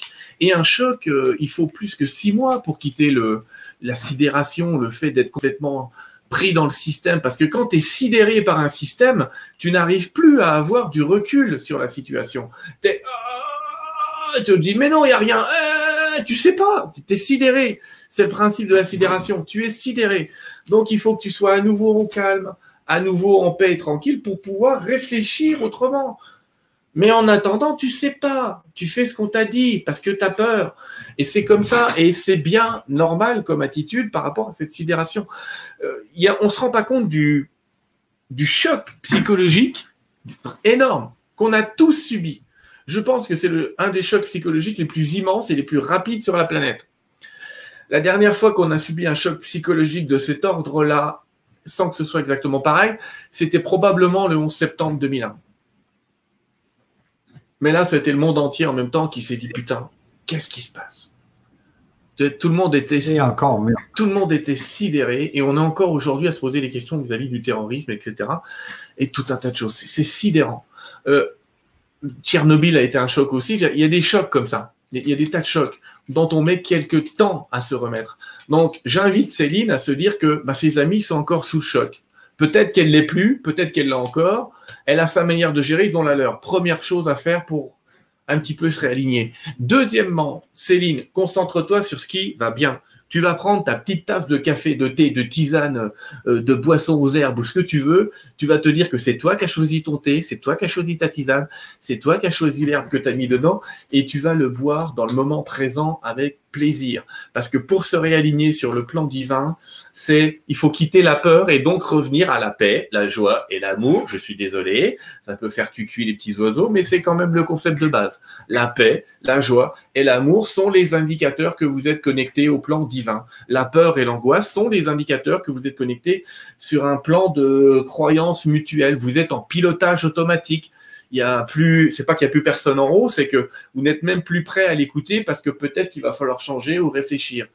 Donc, paix, amour, lumière, diraient certains, paix, joie, amour, tout ce qui permettra d'être en paix. Si tu au Québec, vous avez des paysages fantastiques partout, des lacs, des forêts partout. Va dans la forêt, ça va te faire oublier. T'écoutes cucu les petits oiseaux, comme ça, ce sera ni PFM ni TVA. T'écoutes les oiseaux, ce sera parfait. Ils ont toujours des bonnes nouvelles à t'annoncer, ceux-là. Euh, bois ton café, dis-toi que c'est ton café, regarde ta famille et sois heureuse qu'elle soit là. Toutes ces petites joies vont ramener de l'énergie, vont ramener quelque chose à l'intérieur. Et puis, euh, cette faculté à dire, quand je sentirai d'agir, j'agirai. Mais agir, ça n'est pas réagir. C'est pas, je regarde une information, bah, je vais dire presque une connerie. Je regarde de TVA Nouvelles qui dit hey, ce week-end à Montréal, on a eu des centaines de manifestants. Où là, tu te mets à réagir en disant mais c'est complètement con. Moi, j'ai vu 25 000 photos et sur les 25 000 photos, on voit qu'il y a des milliers de personnes, pas des centaines. Et là, tu te mets à réagir, tu vois. Tu es dans la réaction immédiate. Tu dis qu'est-ce qu'ils m'ont fait? Ils savent plus compter, les mecs. Ils savent très bien compter. Faut pas les prendre pour des cons non plus. Mais soit tu réagis, soit tu agis. Et agir, c'est quoi? Bah, agir, c'est peut-être, bah, comme toi tu l'as fait ou comme d'autres l'ont fait, mettre une publication qui dit alors il paraît que c'était une centaine. Tu vois, tu prends ça à la rigolade, tu dis à mon avis, je sais pas compter. Et puis tu, tu mets une photo. Tu dis tiens, c'est marrant, la police a compté 10 000. Ah, il devait être bourré parce que l'autre, il a 10 100 là. Bah, tu t'amuses un peu. Faut, faut en rigoler de ce truc. Faut en rigoler parce que il y a des mesures, des contre-mesures, des poids, des contrepoids. Mais agir, réagir, c'est un réflexe. Et souvent, dans la réaction, on n'a pas la bonne solution. C'est très bien que quand tu réagis, même euh, si tu as envie, quand tu engueules ta femme, tes enfants, ou je sais pas quoi, malheureusement, ça nous arrive à tous, ou quand tu te fais engueuler, la réaction, elle n'est jamais bonne, parce que c'est une réaction d'ego, de protection, c'est tu me fais chier, moi, le je, à l'intérieur, le petit que je suis et qui a peur de tout, tu lui as fait très très peur, et maintenant il va, il va, ça c'est de la réaction. Mais l'idée, c'est de prendre du recul, de se poser, dans la paix, c'est-à-dire écoute la petite musique qui va bien, t'écoutes du Michel Pépé ou je sais pas quoi comme musique. Si tu connais pas Michel Pépé, euh, va sur internet et écoute Michel Pépé. C'est pas un Pépé, c'est un jeune, mais il fait des musiques sympas pour se détendre. Euh, et t'écoutes ça tranquillement et tu vas te réaligner. Et après, il y a quelque chose qui va venir à l'intérieur, qui va être l'action juste, ce que tu sens de faire et qui te paraît plus juste qu'une j'allais presque dire qu'une réaction reptilienne, c'est-à-dire une réaction dans l'automatisme, dans l'instant. Hein. je t'ai mordu, excuse-moi de m'avoir mordu. On l'a tous fait, mais c'est pas la meilleure chose à faire. Euh, et donc, pour se réaligner sur le plan divin, c'est comprendre que le plan divin ne se réalise pas instantanément. Il se réalise avec du temps. Il se réalise avec de l'espace. Et c'est à toi de créer ce temps et de créer cet espace. Mais vas-tu créer un temps d'angoisse et de peur et des espaces d'angoisse et de peur? Ou vas-tu créer des temps de paix et d'amour et des espaces de paix et d'amour? Parce que tu vas aller vers les espaces que tu es en train de créer en ce moment, là, dans cette période-là. Tu vas dans une, une semaine ou deux semaines récolter ce que tu es en train de semer maintenant. Donc réfléchis à ce que tu sèmes. Et parfois, sème, on pourrait l'écrire autrement. Euh, et l'idée ici, s'aligner sur le plan divin, c'est comment je voudrais me sentir. Et vraiment, travailler tout ce qui permet de se sentir comme ça, même si c'est dix minutes, même si c'est un quart d'heure. Et cesser de réagir, mais d'agir. Il n'est plus temps de convaincre. Ça ne sert à rien de convaincre. On ne peut pas convaincre des gens qui sont sidérés. Encore une fois, ils sont en état de choc. Et puis, ils ont, encore une fois, ils ont droit à leur choix. C'est pas très grave. Parce qu'encore une fois, quand la vérité se révèle, tout le monde le sait. Par exemple, je vais prendre un exemple. En France, à l'époque de Tchernobyl, les scientifiques étaient passés sur TF1 et puis ils nous ont dit le nuage s'est arrêté à la frontière. Ils nous ont fait des beaux schémas pour nous expliquer que le nuage de Tchernobyl s'est arrêté à la frontière. Et nous, bons Français à l'époque, on a dit c'est bizarre, mais si c'est les scientifiques qui le disent, quand même, ils savent ce qu'ils disent. Et quelques temps plus tard, on nous a dit, bah non, il n'est pas passé, il s'est pas arrêté à la frontière, il a traversé tout le pays, euh, et on a des malades, et on a des preuves. Mais on l'a su après. C'était pas le temps de. C'est pareil. Il y a toujours un temps. La vérité, on me demande quelle est la vérité, mais je vais vous rassurer, la vérité, on la connaîtra, mais elle va prendre du temps à se révéler. Et plus on va être en paix, et c'est là que c'est rigolo, plus nous, on va être en paix et dans l'amour, et plus cette vérité va se révéler vite plus le nouveau monde va arriver vite. Je vous dis, et je vous le dis de la part des guides, la lumière, comme vous dites, va gagner. Elle gagne toujours. La vraie question, c'est dans combien de temps? Et ce temps, par contre, il dépend de nous, les humains. Il dépend de notre attitude à nous, humains. Est-ce qu'on va être dans la réaction perpétuelle? Et si c'est le cas, ça va prendre 25 ans pour bouger. Est-ce qu'on va être dans l'action juste? Est-ce qu'on va, est-ce qu'on va essayer de faire un maximum de choses pacifiques? Auquel cas, bon, on va peut-être accélérer, ça va prendre 3, 4 ans. Mais ce sera pas instantané. On va pas arriver à la fin 2020 avec toutes nos solutions et tous nos trucs parce que la crise du coronavirus n'aura été qu'une crise. Il y aura une crise financière derrière. Il y aura une crise politique, institutionnelle. Il y aura plein de crises probablement derrière. Forcément, ce genre de truc, il y a des effets dominos. Donc, zen, cool, pas de l'exomile, mais euh, et on se détend et s'aligner sur le plan divin, c'est s'aligner sur ce qui à chaque instant, à chaque moment peut te ramener à la paix, à l'amour et à la joie. Et puis si vraiment tu n'y arrives pas, euh, encore une fois, va dans la nature, caresse ton chien, ton chat, etc. Parce que les animaux, eux, sont pas là à débattre ils sont toujours dans le moment présent parce que c'est une des clés, c'est de se mettre dans le moment présent. Les gens en ce moment, ils sont en train de s'angoisser en disant euh, mais qu'est-ce que ça va être demain? Mais ils oublient de se demander qu'est-ce que ça va être maintenant. Et à force de se demander ce que ça va être demain, on finit par se gâcher maintenant. Donc ne nous gâchons pas maintenant, préparons demain, mais ne nous angoissons pas. C'est pas à pas. On ne sait pas quel va être le prochain pas. On agira quand il faudra agir, mais on arrêtera petit à petit, comme ça, en, remettant de la paix à l'intérieur de soi, on va apprendre à agir et plus à réagir. On sera plus dans la réaction, on sera plus dans le réflexe, on sera dans, l'action. Mais une action qui va venir de l'intérieur. Si on en paix, elle viendra de l'intérieur et on sentira que c'est juste. Il y a quelque chose à l'intérieur de nous qui dit c'est juste. C'est juste. C'est juste d'attendre. C'est juste d'être compréhensif. Mais les valeurs divines, c'est celle de la compassion.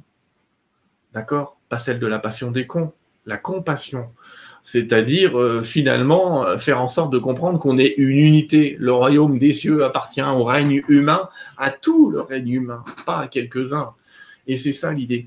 Tout est fait pour créer des camps, mais encore une fois, si on crée des camps et si on remplace une peur par une autre peur, on va perdre. On va perdre ce moment de notre vie, on va se le gâcher et après on va se dire putain, j'aurais quand même pu, euh, comme je l'ai fait souvent, hein, j'aurais pu réagir autrement, j'aurais peut-être pu prendre plus de recul. Ça n'empêche pas d'informer quand on a des infos, ça n'empêche pas de donner son avis quand on a un avis, mais c'est de respecter les autres avis et de se dire, moi je vous donne des éléments de ce qui me semble être mon avis, mais c'est pas c'est pas pour vous convaincre, c'est pour vous dire tiens c'est bizarre, ça vaut peut-être le coup de regarder quoi.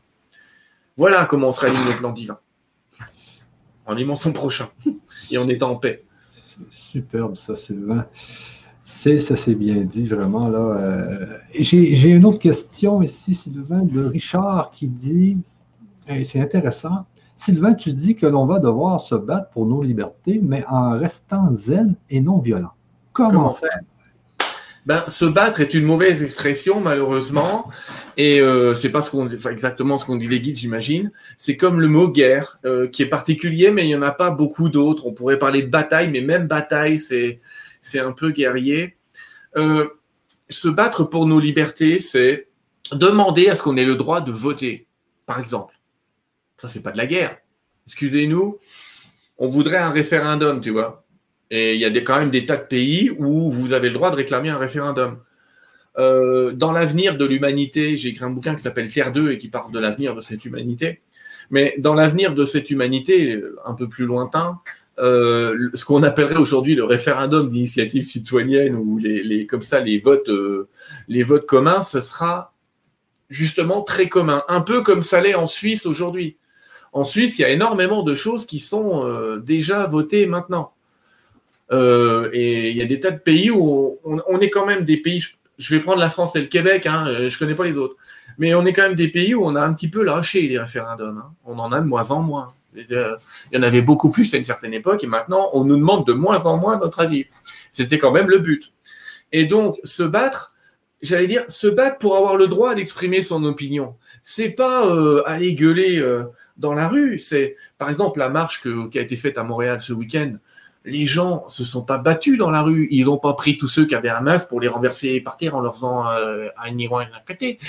C'est pas ça le truc. Le truc c'est et j'avance je suis là, euh, est-ce qu'on peut me demander mon avis, s'il vous plaît? Ça, c'était cool. C'est assez enfantin. C'est ça une action. Il y a des tas d'actions non violentes. Gandhi, il a bouleversé l'humanité et il n'a pas eu d'action violente. C'était le premier à dire soyez déjà ce que vous voulez être, donc reflétez déjà le truc.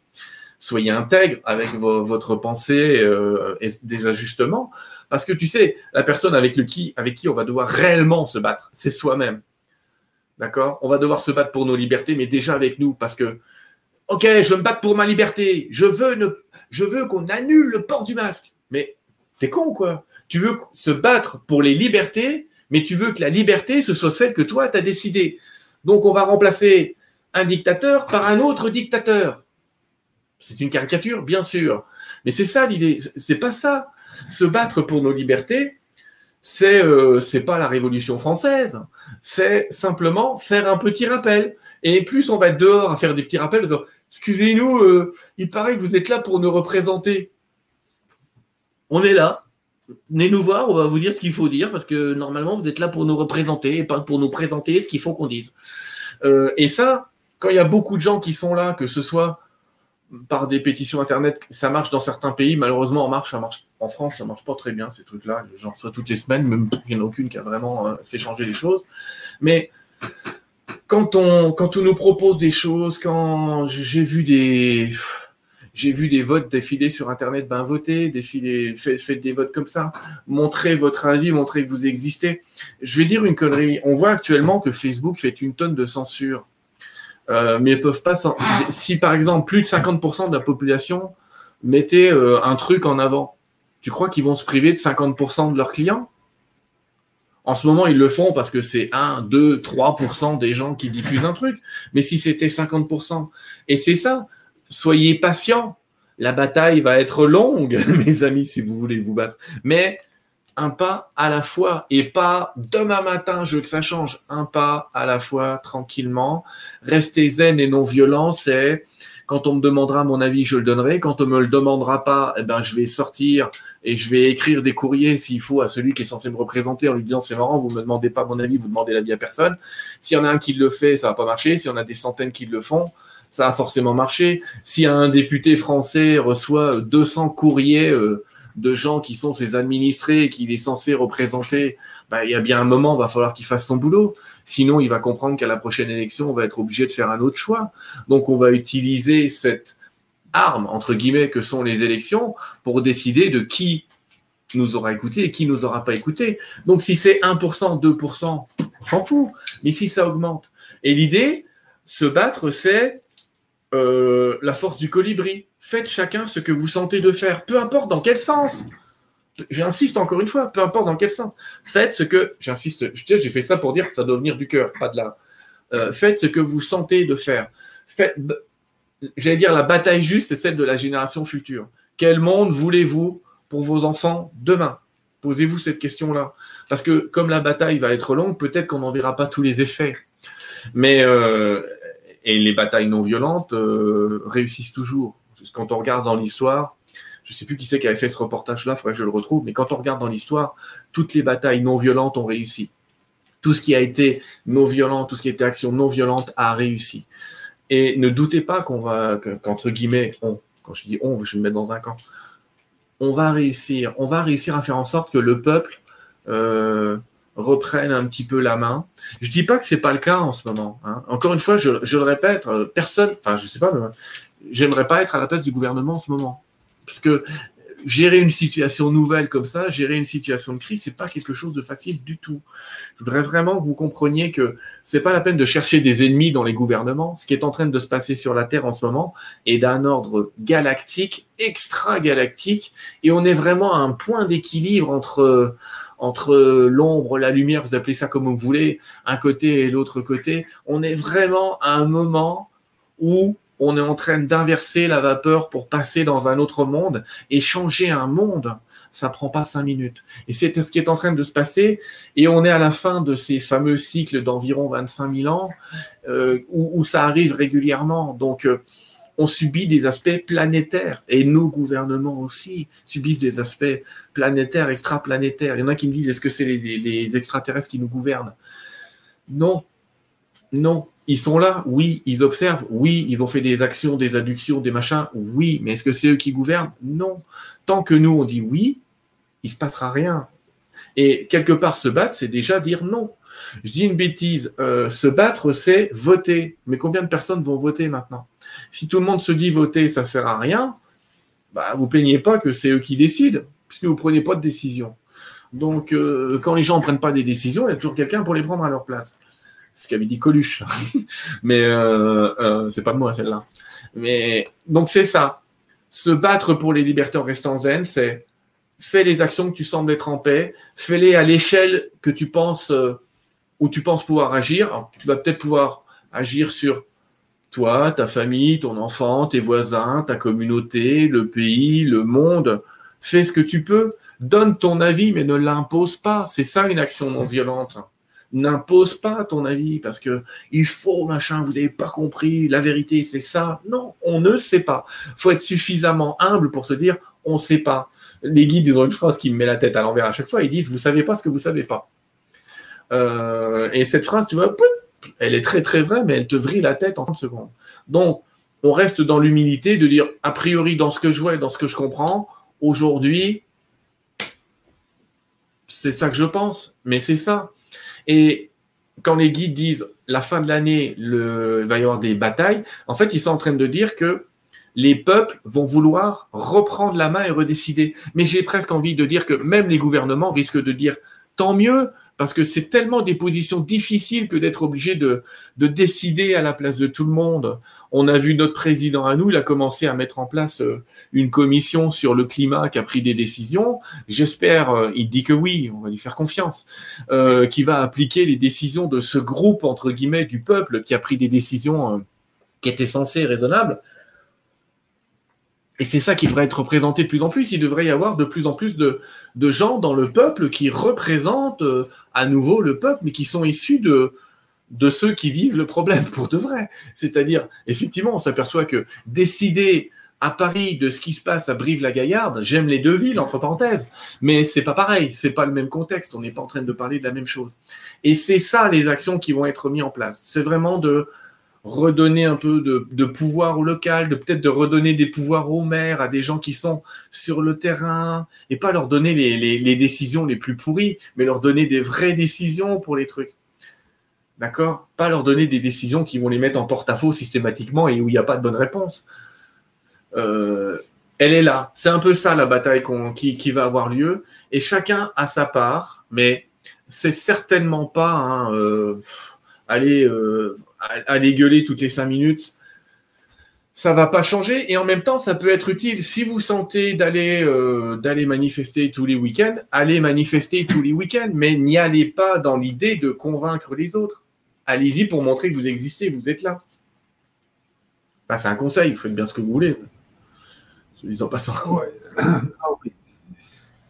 C'est sûr. Puis je pense que ce qui est important aussi, c'est de. Parce que souvent, euh, euh, ici, il y a beaucoup, il y a un clivage au Québec là, entre les. Entre les on, appelle, on, les nomme les anti-masques et les pro-masques, mais dans le fond, les gens ne sont pas vraiment anti-masques. Ils, trouvent juste qu'ils n'ont plus assez de liberté. Et euh, le gouvernement, lui, le go, mais il veut bien faire. Tu sais, dans le fond, lui, il veut, c'est un père de famille, donc il essaie d'appliquer ce que tout le monde lui dit d'appliquer. J'imagine c'est la même affaire avec vous en France. Euh, donc, le gouvernement applique euh, ce qui est le mieux euh, actuellement. Donc, ces gens-là ne veulent, pas. Ils prennent une décision. L'autre jour, je voyais Macron, mm. là, je le voyais à Beyrouth, là, il avait de l'air quand même à vouloir du bien à ce peuple-là. Tu sais, il y a de l'air quand même bien. C'est juste que c'était, c'est juste qu'il y a une guerre de scientifiques et c'est pour ça que je pense qu'il ne faut pas avoir de haine envers nos gouvernements. Mais même eux, ils ne savent pas. Non, mais eux, ils, veulent bien faire. Tu sais. Ben oui, mais imagine, ils ont eu un conseil scientifique qui leur dit c'est ça qu'il faut faire. Et il y a bah, d'autres scientifiques qui disent c'est des conneries, c'est d'où il sort votre conseil scientifique qui est payé par Gilead là. Qu'est-ce que c'est que ce truc? Donc euh, euh, forcément tu te poses deux trois questions, et, mais ils font ce qu'ils peuvent. Et comme tu dis, ils sont dans la théorie du moindre mal. Et euh, ben on va faire ça, on ne sait pas si c'est ça qu'il faut faire ou pas. Mais tu, par exemple, il y a un truc qui est très intéressant. Nous, on dit aussi pro-masque et non-masque ou je sais pas quoi, enfin peu importe les noms. C'est drôle parce que si tu regardes les sondages, c'est à peu près 50-50. C'est là que tu vois que c'est étonnant parce que presque partout, dans presque dans tous les pays, on a 50-50. Ce qui prouve bien qu'on est pile poil au milieu de ce pendule et de cette dualité de dire euh, il y a un camp, il y a un autre camp. Euh, c'est pas facile, c'est plus, j'allais presque facile, c'est plus facile pour les anti-masques que pour, les pro-masques. Parce que les pro-masques sont convaincus que c'est le fait que tout le monde mette des masques qui va les protéger et pas les autres. Donc tu vois, c'est plus dur pour euh, d'un côté que de l'autre. Les autres disent tu un masque si tu veux, t'en mets pas si tu veux pas. Oui, mais en attendant, toi t'en mets pas, donc tu me mets en danger, c'est ce qu'ils croient. Euh, peu importe. encore une fois, hein, on va pas rentrer dans le débat. Et mais, non, mais l'idée, dans ce cas-là, je, vais être dur. Hein. Dans ce cas-là, pourquoi pas autoriser euh, des bars, ben non, c'est vache, non, parce que là, on va me dire que c'est pas une bonne politique, mais j'allais dire des bars où tu as le droit d'enlever ton masque et puis des, bars où tu es obligé de le mettre, tu vois, des cinémas où il faut l'enlever, des cinémas où il faut le mettre. Mais là, on va me dire, mais non, vous allez générer de la contamination. De toute façon, elle aura lieu. Donc, euh, j'en sais rien. Moi, je pense que on ne fait plus. Ah, non, je vais donner. Ouais, je vais quand même donner un avis personnel. On fait plus assez appel à l'intelligence des gens. Tu sais, ça fait des années en France qu'en période de grippe, on a ces messages euh, à la télé qui doivent être les mêmes que vous. Lavez-vous les mains, euh, lavez-vous les mains, euh, toussez dans le coude, etc. Mais en 20 ans, on n'a jamais vu porter un masque pendant la grippe. Jamais. Pourquoi? Parce que toutes les études disaient qu'il ne fallait pas le faire. et maintenant, on est en train de le voir. Et le problème de ça, par exemple, c'est que ça peut être contre-productif parce que si tu le mets dans ta poche, dans ton machin, tu le mets avec tes mains. Et en fait, mettre un masque pour éviter de toucher ta bouche, c'est une très bonne idée, mais prendre tes mains, euh, le casque, le masque, le mettre dans ta poche pour le remettre après, c'est une très mauvaise idée parce que tu es en train de faire ce qu'on voulait éviter, j'allais presque dire. Et euh, le truc, c'est que faut faire très, c'est ça qui est difficile même pour les politiques, faut faire très attention parce que il y a une chose que je veux dire aux gens et là, elle est épidémiologique, ce que je vais dire, c'est que le fait de porter masque ne doit pas leur faire oublier que la vraie prévention, c'est le lavage de mains. Et moi, je vois plein de gens maintenant qu'ils ont le masque il ne se lave plus les mains au gel hydroalcoolique. Alors que le masque, il est pas fait pour les virus, on sait que les virus passent au travers. N'importe qui peut vous le dire, sinon vous regardez le paquet sur votre masque, c'est écrit dessus. Sur le paquet du masque, c'est écrit que les virus passent au travers. C'est fait pour éviter que tu touches le visage avec les doigts principalement. D'accord? Donc, mettre un masque et se croire en sécurité, et du coup oublier le lavage de main, ben, c'est probablement ça qui est en train de faire malheureusement peut-être, j'insiste sur peut-être, l'effet inverse. On oublie de se laver les mains alors que l'hygiène numéro un qu'on nous a donné tous les ans pour la grippe et qui est totalement vrai et qui est là scientifiquement prouvé de partout, c'est que le lavage de main au gel hydroalcoolique ou au savon est ce qu'il y a de plus efficace pour éviter des contaminations. voilà, j'essaie de te dire que derrière une sécurité, on en oublie une autre. N'oubliez pas les mains. Parce que tu vois, tu vas au supermarché, tu sais pas qui a touché tout ce qu'il y a dans les rayons tu mets ça dans ton caddie, tu ramènes ça chez toi, tu mets au frigo, tu enlèves ton masque et tu dis Oh, c'est cool, j'ai été protégé, j'ai mis le masque. Mais tu viens de toucher 43 000 trucs là. Tu sais pas d'où il sort, tu sais pas qui l'a mis en rayon, tu sais pas si le mec il toussait quand il l'a mis en rayon, s'il a mis son masque parce qu'on met en rayon en pleine nuit et tu te doutes bien qu'en pleine nuit, les mecs ils mettent pas le masque. Tu, tu sais pas, c'est ça que je veux dire. Donc, il n'y a pas de réponse pour les masques et pro-masques, c'est juste bah, la prudence faire appel à l'intelligence des gens, pardon, je reviens à ça, faire appel à l'intelligence des gens, ben, c'est compter sur eux et se dire si les gens pensent qu'ils sont malades ou s'ils sentent des symptômes, ben, ils vont le mettre. Mais moi, j'ai presque envie de dire maintenant, je pense que tout le monde a compris. Tout le monde a compris que s'il était malade, s'il toussait un peu, s'il crachotait un peu, eh ben, il met un masque et c'est tout. Parce que là, effectivement, on va éviter l'effet gouttelette. Donc, on va éviter qu'il y ait une, une, que ça se répande par les gouttelettes. Mais ça devrait être du bon sens, ça devrait pas être quelque chose d'imposé, ça devrait être le bon sens paysan. Je suis malade, je reste à la maison ou je mets un masque. C'est le bon sens paysan. Est-ce qu'il y a vraiment besoin qu'on nous le dise? Je ne sais pas. Voilà, c'était la fin de la parenthèse comme avis personnel. Ça me fait penser beaucoup à parents. J'entends pas, tu as oublié le son. Est-ce que tu m'entends là? Tu m'entends pas? Ah si, ça y est. Pardon, excuse-moi, c'était moi qui avais un souci. Oui, c'est ça. Donc, je te disais, ça me fait beaucoup penser parents, adolescents. Tu sais, le parent, euh, c'est l'adolescent, faut pas sortes, c'est dangereux, euh, va pas dans les bars. Euh. mais l'adolescent fait attention à la moto, fait attention, met un casque. Et l'adolescent, lui, veut quand même. plus tu lui dis de ne pas le faire, plus il va le faire. c'est ça. Donc, c'est, beaucoup parental, je trouve. Parce que là, le, docteur Arruda, ici au Québec, a dit que le, masque fonctionne tellement bien que même si le COVID part, eh bien, on va continuer à mettre le masque pour la grippe. Euh, donc, on va toujours le mettre dans les, dans les périodes de grippe. Donc, c'est très c'est très, euh, tu vois, c'est très, on vous protège. Euh, plus on a de solutions pour vous protéger, plus on va les mettre en application. Et nous, on est un peu adolescents en se disant, ben là, je ne veux pas mettre des masques toute ma vie quand même, là, même s'il n'y a plus de COVID. Arruda, est un médecin, il va peut-être en écouter d'autres. Et lui aussi, quand les gens auront du recul et quand il y aura d'autres médecins qui vont lui parler, il va peut-être dire. Je te rappelle que le même mec, comme chez nous, on a eu euh, Monsieur Véran euh, euh, qui a dit il faut pas emporter, et après il dit il faut absolument en mettre. Il a fait pareil, Arruda. Il dit il faut pas, faut pas emporter. Maintenant, c'est faut absolument en mettre. on, ne peut pas interdire même à cet homme-là de changer d'avis une troisième fois. Bah, tu vois ce bah. que je veux dire? On va l'autoriser à changer encore d'avis. Mais bon, mais bon, pour l'instant, moi, je, avec ce que je vois, moi, je pense que dans les milieux clos, c'est quand même bon pour, euh, justement, si le virus est vit dans l'air, il ne faut pas que les gens le... Mais bon, je ne sais pas trop. Hein. Si le virus est vraiment dans l'air, le masque sera moyennement utile, puisque je te rappelle encore une fois que les virus traversent un masque. Mais, ouais, euh, ben, c'est ça. Mais au moins, la postillon ne va pas sur les autres, euh, ça l'empêche déjà. Mais mettez-le. Moi, ce que je veux, ce que j'essaye de dire, c'est si on vous dit de le mettre, mettez-le, soyez pas idiot. Mettez-le. C'est ça. Euh, sur ça, Sylvain, on va changer de sujet. ouais, merci. on est revenu dans ce sujet. On va faire une canalisation tout à l'heure, parce que j'entends quelqu'un derrière, mais on va faire une ah, petite canalisation tout à l'heure. Peux-tu nous parler de l'état de la matrice artificielle? De la matrice artificielle Est-ce que tu as une idée sur ça? Je sais pas ce que c'est. Ah bon. Donc je vais pas pouvoir répondre, je suis désolé. euh, attends, j'en ai une juste ici, et je vais faire ça ici. La matrice artificielle. Des questions. OK. OK, les gens, tu me dis, tu pourrais prendre une autre question. Ben oui. Arrêter le COVID, oui, oui, oui. Oui, on est d'accord. Ah, pourrais-tu canaliser un message de mes guides Alors, de ces guides, non. on va pas faire de trucs particuliers. Parce que tu t'imagines bien que vu le nombre de spectateurs, il faudrait le faire pour tout le monde et on s'en sort pas. Mais on va canaliser un truc, vous inquiétez pas, d'ici 5-10 minutes, là, Ok, ok. Il y a quelqu'un dans le coin, mais on va prendre d'autres questions, comme ça on va changer. Si on peut changer de sujet, c'est cool. En même temps, ça dépend des questions que tu as à l'écran. Je suis aussi embêté que toi parfois, je me dis, je veux ah, bien répondre à d'autres questions, mais encore faut-il qu'il y ait des pauses. Ben oui, c'est ça, il faut des questions qui ont rapport. Euh, les gens, si vous avez une question qui n'a pas rapport au COVID, s'il vous plaît, oui. immédiatement que je puisse la passer parce que je monte et tout a rapport au COVID. En tout cas, en attendant, pendant que tu la cherches, je répète, on est à une période qui veut qu'on se recentre intérieurement. On est dans une période où on doit trouver notre équilibre et notre paix au quotidien. J'insiste, au quotidien. On est dans une époque où on peut se poser plein de questions, mais aussi accepter de ne pas avoir toutes les réponses. Parce que c'est pareil, une société qui ne supporte pas de ne pas avoir les réponses, eh ben, c'est comme ça. Hein. On ne sait toujours pas si les ovnis existent ou pas. On a chacun une opinion, mais on n'a pas encore vraiment de réponse. Et on est dedans.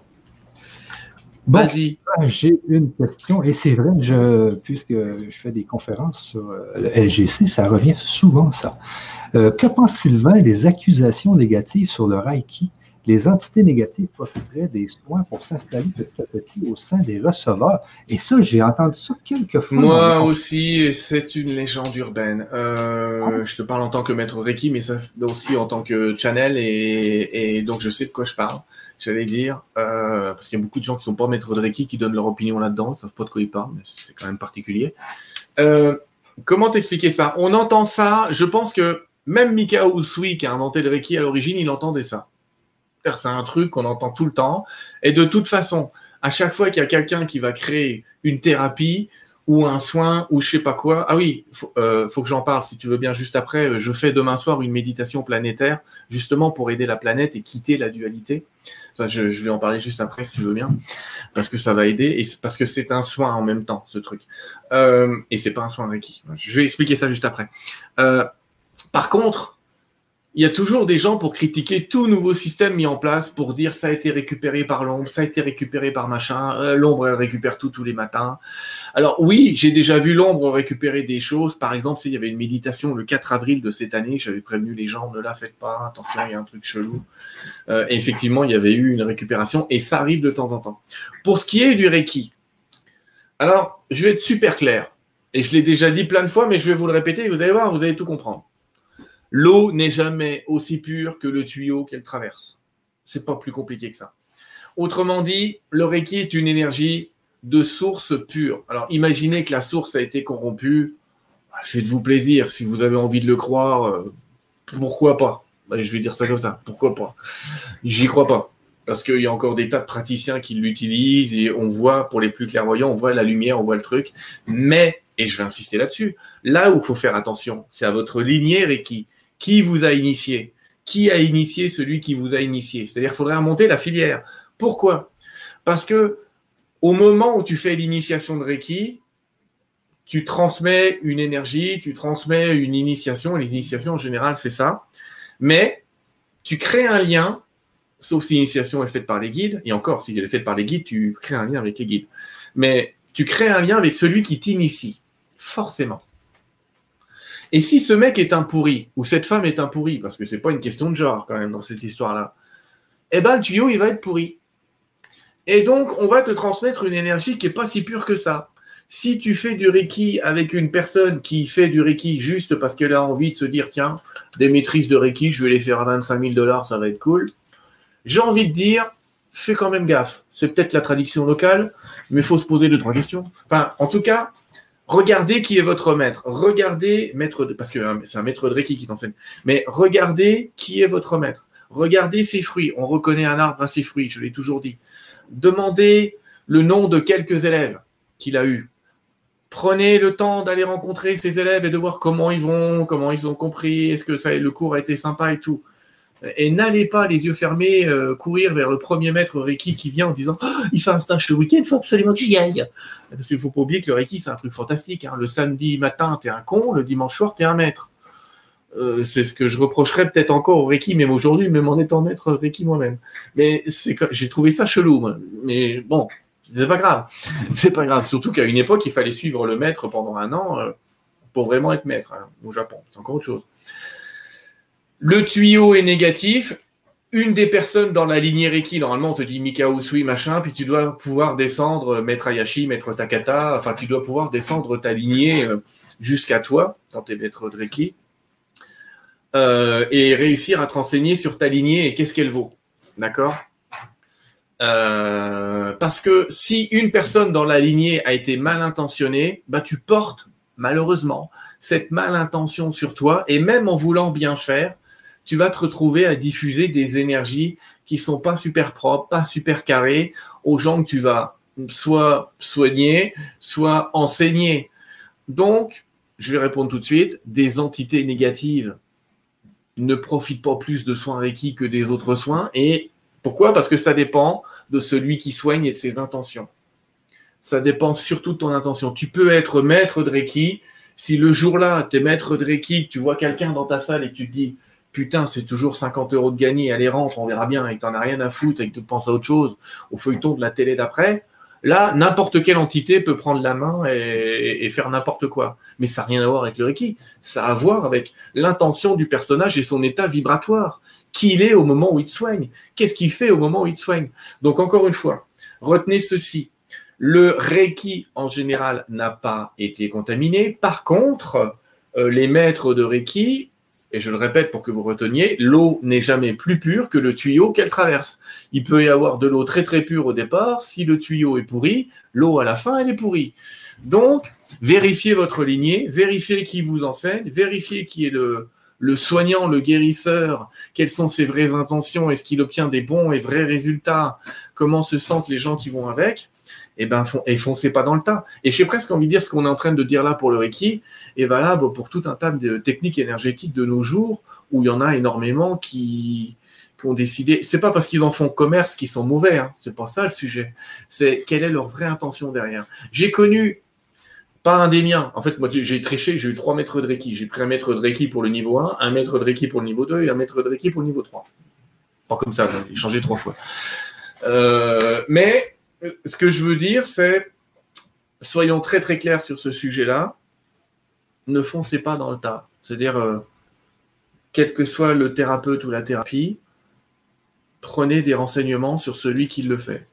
Prenez le temps de vous renseigner sur celui qui le fait. Je dis ça parce que, ah oui, j'étais en train de réfléchir. J'ai connu un maître de Reiki malheureusement, il est maître de Reiki, c'est Yves, je ne sais pas citer le nom, mais c'est un homme, ça, va exclure toutes les femmes qui vont se sentir mieux ce soir, comme il y a beaucoup de femmes dans, la séance, euh, qui avait décidé d'être maître de Reiki parce que tous ceux qui l'initient Reiki, il a décidé qu'il pouvait les appeler quand il voulait pour faire n'importe quoi quand il en a envie.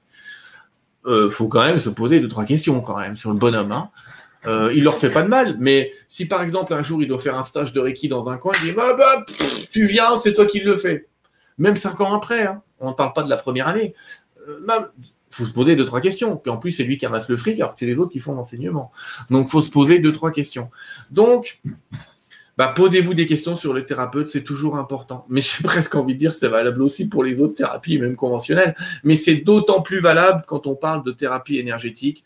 L'énergie, c'est quelque chose qui traverse quelqu'un qui vous est donné. Déjà, si vous dit c'est moi qui vous guéris, il sait pas ce que c'est que le Reiki. Hein. S'il dit j'ai guéri, bah, c'est oublier que c'est pas lui qui guérit, c'est le Reiki qui guérit. Reiki, ça veut dire énergie vitale universelle. C'est l'énergie vitale universelle qui va vous guérir, c'est certainement pas lui. Lui, c'est un tuyau. Et le boulot d'un canal, comme le boulot d'un maître de Reiki, c'est de garder son tuyau le plus propre possible, le plus longtemps possible. Et on est comme tout le monde, de temps en temps, le tuyau se bouche, auquel cas, il faut utiliser des techniques, des prières, des bains de sel ou je sais pas quoi, qui permettent un petit peu de nettoyer le tuyau. Voilà, réponse un peu longue, mais c'est pour dire, voilà, l'eau n'est jamais plus pure que le tuyau qu'elle traverse. C'est euh, vraiment bien dit, ça. L'eau n'est jamais plus pure que le tuyau qu'elle traverse. C'est très, très, très, très fort, ça. J'adore. Et juste pour euh, te revenir un peu sur ça, c'est que je fais souvent des conférences et souvent, euh, j'ai un intervenant en particulier qui nous dit souvent on, est dans, on est dans une illusion, mais ce qui est réel, c'est les liaisons qu'on a avec les, avec les gens. Oui. C'est vraiment des liaisons. Et, quand on souffre, aussi, la, souffrance est réelle. Mais comme tu disais, c'est les liaisons. Donc, il faut avoir, il faut, euh, il faut avoir une bonne liaison avec son mm. maître Reiki. C'est ça. Hein. Les champs énergétiques, les champs d'information resteront. Même quand on aura quitté l'illusion de ce corps, l'illusion de ce temps, l'illusion de cet espace. Les rapports humains qu'on aura eus resteront.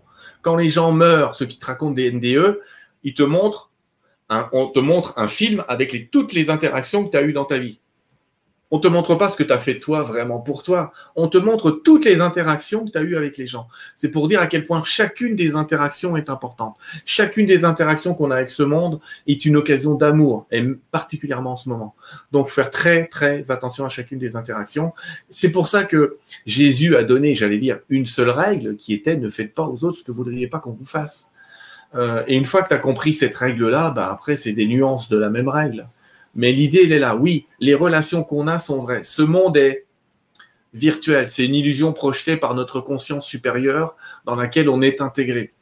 Notre conscience supérieure projette une illusion, dont celle du corps, mais aussi celle de l'espace qui nous entoure, qui est aussi nous-mêmes. Mais sauf que on n'est pas uniquement le corps, on n'est pas uniquement le décor, on est c'est compliqué, mais on est le tout vivant dans le tout. Mais les interactions qu'on a, les informations qu'on a, c'est ce qu'on va ramener dans notre disque dur à la fin. Et ça, ça va rester, mais d'incarnation en incarnation. C'est pour ça que certaines incarnations servent aussi à équilibrer les relations que tu as pu avoir de manière précédente euh, et qui n'ont pas été très fines. Ok. Euh, euh, une autre question euh, si tu veux, on en prend une, après on fait une petite canalisation. Ah non, j'ai parlé de la méditation après. Vas-y. Une que tout le monde se pose, euh, qui est importante ici. Comment savoir si on est bien sur son chemin de vie? C'est facile comme tout. c'est tout simple. Si tu es sur ton chemin de vie, tu vas être joyeuse, heureuse et contente d'être, de faire et d'être là où tu es. C'est pas plus compliqué que ça. Si tu n'es pas joyeuse, heureuse, bah, on a le droit à des coups de mou. Hein. Rêvez pas. Même quand on est dans, sa, dans son chemin de vie, dans sa mission, dit certains de vie, on a des coups de mou, on a des envies euh, d'abandonner régulièrement. Mais globalement, on est repris par sa passion, tu vois. Globalement, on est repris par le truc. Le chemin de vie, c'est quelque chose qui devrait. Euh, on peut pas. Déjà, je vais rassurer tout le monde. On peut guère échapper à son chemin de vie, d'accord? On peut guère échapper à son chemin de vie. Par contre, ce qu'on appelle la mission ou l'aspect de vie, on sait qu'on y est quand on est en joie, heureux et qu'on a envie le matin de se lever pour faire ce qu'on est en train de faire. Mais est-ce qu'on est bien sur son chemin de vie? Je reprends vraiment la question en arrière dans ma tête parce que j'entends les guides qui disent attention, tu confonds chemin de vie et mission. Donc euh, je reprends, je reviens en arrière. Le chemin de vie, vous y êtes. Vous pouvez pas échapper à votre chemin de vie. Vous perdez un petit peu de temps, mais globalement, ce que vous deviez connaître dans votre existence, de toute façon, vous allez le connaître. D'accord? Vous pouvez pas échapper, j'allais presque dire, ne vous inquiétez pas, il y a plein de gens qui me disent, je vais peut-être ne pas arriver à faire la mission pour laquelle je suis venu sur Terre. Je vais vous dire un truc très important. Ce n'est pas vous qui allez à la mission, c'est la mission qui vient à vous. Donc vous ne pouvez pas échapper à votre mission. C'est elle qui vient à vous et ce n'est pas vous qui allez à elle. Sauf que vous avez une idée de ce que peut être sa mission. Un jour, j'ai canalisé pour quelqu'un une vieille dame, 80 et quelques années, qui me dit Oh Sylvain, j'ai pas dû faire ma mission dans ma vie. Euh, euh, je regrette, je suis malheureux, j'ai une vie de merde. Enfin bref, peu importe. Elle me raconte un truc comme ça.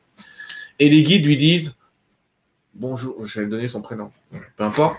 Et ils lui disent Ton fils, David, à 12 ans, tu l'as redressé, tu lui as appris ce qu'était la vie. Et c'était ça, ta mission de vie. Oh elle était sur le cul. Donc elle m'explique qu'elle a effectivement un fils qui s'appelle David, j'ai changé le prénom exprès. Hein. Elle m'explique qu'elle a un fils qui s'appelle David et qu'à 12 ans, le mec il s'est mis à voler partout dans les magasins. Et donc à 12 ans, elle l'a enfermé pendant un mois. Confinement. pendant un mois, le mec il n'a pas pu sortir et rien. Et il a retenu la leçon. Et plus tard, ce mec est devenu, euh, il est devenu dentiste, je crois. Hein. Euh, et il se trouve que sa mission, c'était d'être un des premiers dentistes holistiques. C'est-à-dire un mec qui s'occupait pas seulement des dents, mais de tout le corps en même temps. Euh, et quand on lui demande quel est l'événement marquant dans sa vie qui a fait que, il explique que sa maman l'a engueulé et lui a dit de pas être un voleur. Le fait de pas être un voleur lui a fait réfléchir sur le fait qu'il devait aider les gens. Alors il avait des petites envies d'être médecin, mais en même temps il voulait pas que ça dure trop longtemps. Puis en même temps il, il voulait être dans... enfin peu importe. Il se trouve que la mission de cette dame, elle était venue sur terre pour un mois, si je puis dire. C'est-à-dire que son gros truc, le truc qu'elle devait pas rater, c'était ça. Il y avait un gros passage, un gros truc, et c'était ça. Et parfois, on se dit que notre mission sur Terre, c'est un truc qui doit prendre 10 ans, 12 ans, 20 ans, 30 ans, voire toute notre vie. Non, Votre mission sur Terre, dans le plan divin, ça peut être 10 minutes de votre existence. Ça peut être le moment où vous allez donner un billet de 10 dollars à un pauvre dans la rue et ça va lui changer sa vie et vous savez même pas comment. Ça peut être ça, votre mission de vie. Donc ne le ratez pas, puisque c'est toujours une relation à l'autre, la mission de vie. C'est jamais une relation à soi. C'est toujours une relation à l'autre, la mission d'existence. Tu n'as pas de mission pour toi. Tu as toujours une mission pour l'autre que tu es, en fait. C'est un autre sujet. Et le restant de votre vie, c'est, c'est des choix, c'est le libre arbitre, c'est des micro-missions, j'allais dire, d'amour, des micro-travails à faire pour augmenter l'amour à l'intérieur de soi, augmenter l'amour qu'on ressent pour les autres, pour soi, pour les autres, pour l'univers. Et, c'est ça qui est l'ensemble de notre chemin de vie. Tu ne peux pas échapper à ton chemin de vie. Quant à ta mission de vie, ne t'inquiète pas, Émilie, tu ne peux pas y échapper non plus. Et j'insiste, parce que là-dessus aussi les guides insistent, ce n'est pas vous qui choisissez votre mission, c'est votre mission qui vous choisit. Et si tu regardes les gens qui ont changé de métier, qui sont mis à faire autre chose, et dont on sent que c'est leur mission, ils te disent toujours, mais au final, je n'ai pas eu le choix, c'est ce que je devais faire. La vie m'a mené à ça. Tu les écoutes et ils disent tout ça, pratiquement tout ça. Ils disent pas, il y a beaucoup qui vont dire, j'ai pas choisi, c'est, mais tombé dessus. Ah oui, ok, ok. Ah, mais c'est bien ça, c'est vrai, parce que souvent les gens disent, euh, euh, ta mission de vie, euh, c'était pas dans ta mission de vie, tu as eu un accident, ça t'a ramené dans ta mission de vie, etc., euh, etc. Mais si tu avais été tout de suite dans ta mission de vie, tu n'aurais pas eu d'accident. ouais, mais ça, c'est très culpabilisant comme discours et c'est pas du tout comme ça que fonctionne la... c'est pas comme ça que fonctionne la divinité. Tu peux prendre un peu. Non, mais c'est vrai, et ces gens ont raison. Tu peux prendre un peu de retard, c'est vrai. Mais globalement, tu ne vas pas y échapper. La mission de vie, c'est comme un GPS. Tu mets Paris, si tu vas à Bordeaux, il va te ramener à Paris. Tu peux passer par Marseille, il va te ramener à Paris. Parce que sur le GPS, c'est écrit Paris. Donc c'est ça, tu peux être un petit peu en retard dans cette mission, mais tu peux pas y échapper. C'est pas vrai ça. On peut pas échapper à sa mission. Et je voudrais vraiment rassurer les gens, vous n'échapperez pas à ce pourquoi vous êtes venu sur Terre. Vous n'y échapperez pas. Ça c'est bien, ouais. merveilleux.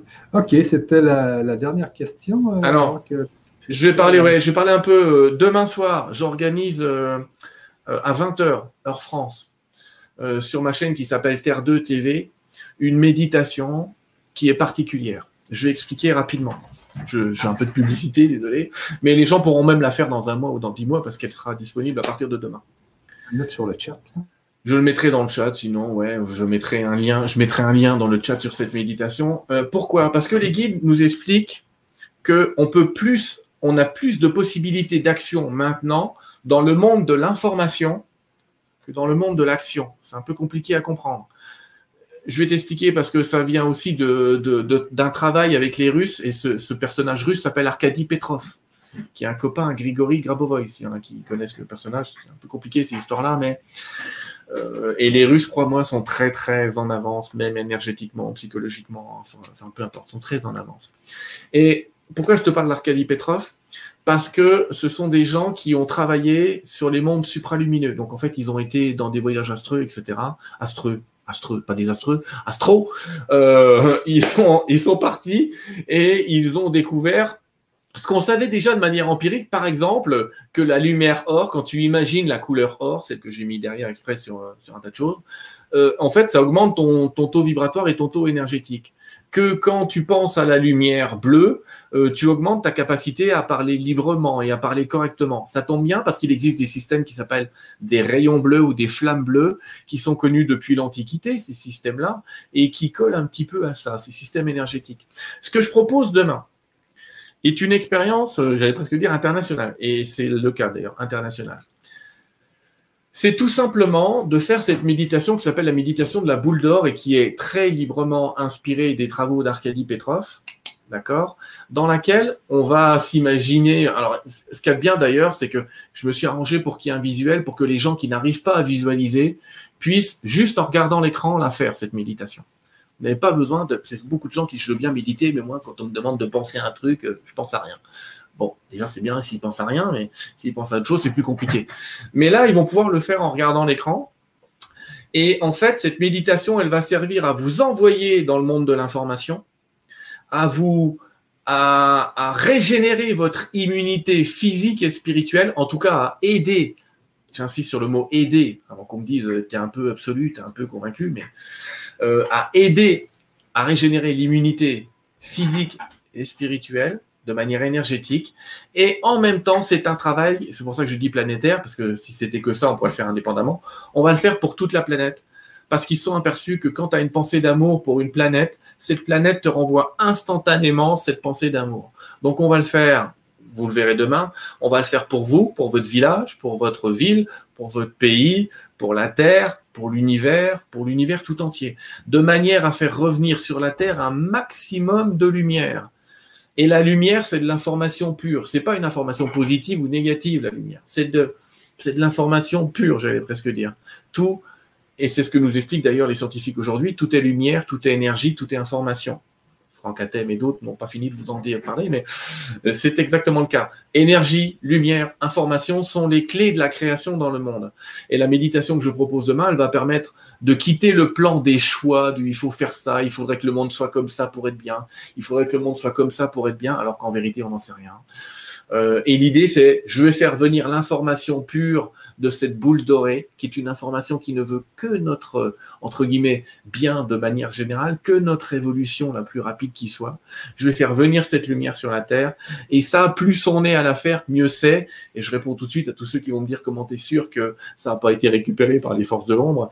Bah, tout simplement parce que j'ai quand même demandé un tas, j'ai demandé à mes propres guides et puis j'ai déjà fait tester euh, à une centaine de personnes cette méditation qui m'ont répondu que les, j'ai eu 10, 15 témoignages sur 100, il y en a qui n'ont pas répondu, mais qui m'ont tous dit que ça avait eu un effet absolument impressionnant sur leur énergie et sur l'énergie de, de, leur maison et, et, de leur environnement. Donc je propose ça demain, c'est gratuit bien sûr. Pour ceux qui le veulent, ça va s'appeler méditation de la boule d'or. D'accord? J'avais déjà fait une méditation de la pluie d'or. On va faire une méditation de la boule d'or. Et vous êtes invité, euh, bah, si vous pouvez être en direct, c'est demain. Alors ça dure 30 minutes, hein, c'est pas la fin des temps. Euh, de 20h à 20h30. Elle est déjà enregistrée, donc moi je la ferai avec vous, mais vous entendrez ma voix, mais moi je, je l'assisterai en même temps que vous, ou je surveillerai le chat, je verrai bien. Et euh, vous pourrez la refaire quand vous voulez, et c'est un système qui va vous aider à régénérer votre énergie, parce qu'en ce moment on a besoin de quelque chose qui nous aide à quitter temporairement, et j'insiste sur le mot très temporairement parce qu'on est venu sur Terre pour s'incarner, quitter un petit peu l'esprit les, terrestre, les différentes questions qu'on peut se poser, passer dans un monde de paix, de tranquillité, faire venir cette paix, cette tranquillité en nous, et puis revenir, j'allais dire, dans ce monde qu'on appelle réel pour manifester autre chose. Voilà, ça c'est la proposition que je fais aux gens, ils verront bien ce qu'ils veulent, mais je voulais en parler ce soir parce que c'est demain. Euh, on se fait une petite canalisation? Oui, c'est ça, c'est demain à 20h, c'est ça? C'est à 20h. 20h ou 14h Québec? J'ai mis ta, chaîne sur le chat, puis j'ai mis le, nom Méditation de la boule d'or aussi. Ouais, mais je mettrai le lien. Je, crois qu'en commentaire, j'irai mettre le lien de cette méditation. Il ok. C'est bon. Je peux y aller. Eh ben, on va y aller. Alors, pour ceux qui ne savent pas ce que c'est qu'une canalisation, euh, c'est le fait de parler à quelqu'un qui se trouve dans, on va dire, dans un monde un peu parallèle, que vous y croyez ou pas, Prenez ou pas le message, c'est pas très important. Il y en a qui prennent d'ailleurs que l'énergie et même pas le message, parce que vous allez voir que l'énergie est différente.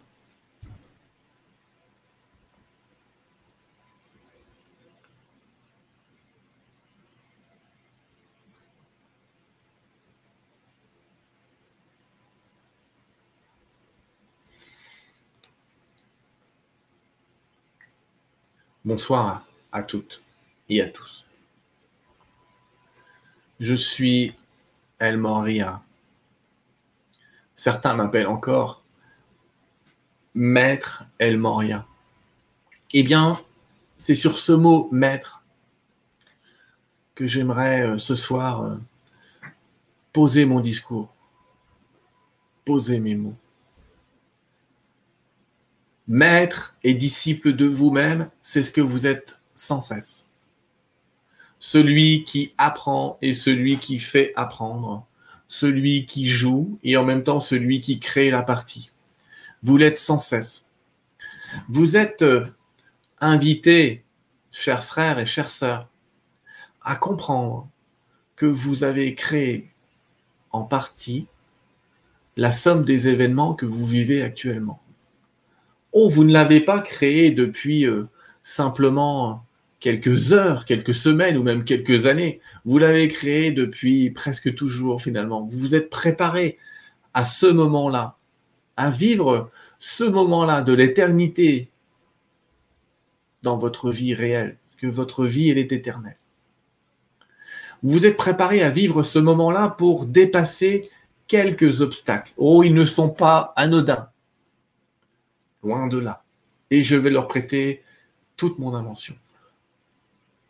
Là, le premier obstacle, c'est la peur de la mort. Et quand je dis que je vais prêter mon invention, c'est parce que je vais inventer pour vous, pour que vous compreniez mieux ce qui est en train de se passer. Ce que je vais vous dire n'est pas totalement réel, mais ça va vous donner une belle image. Je l'espère.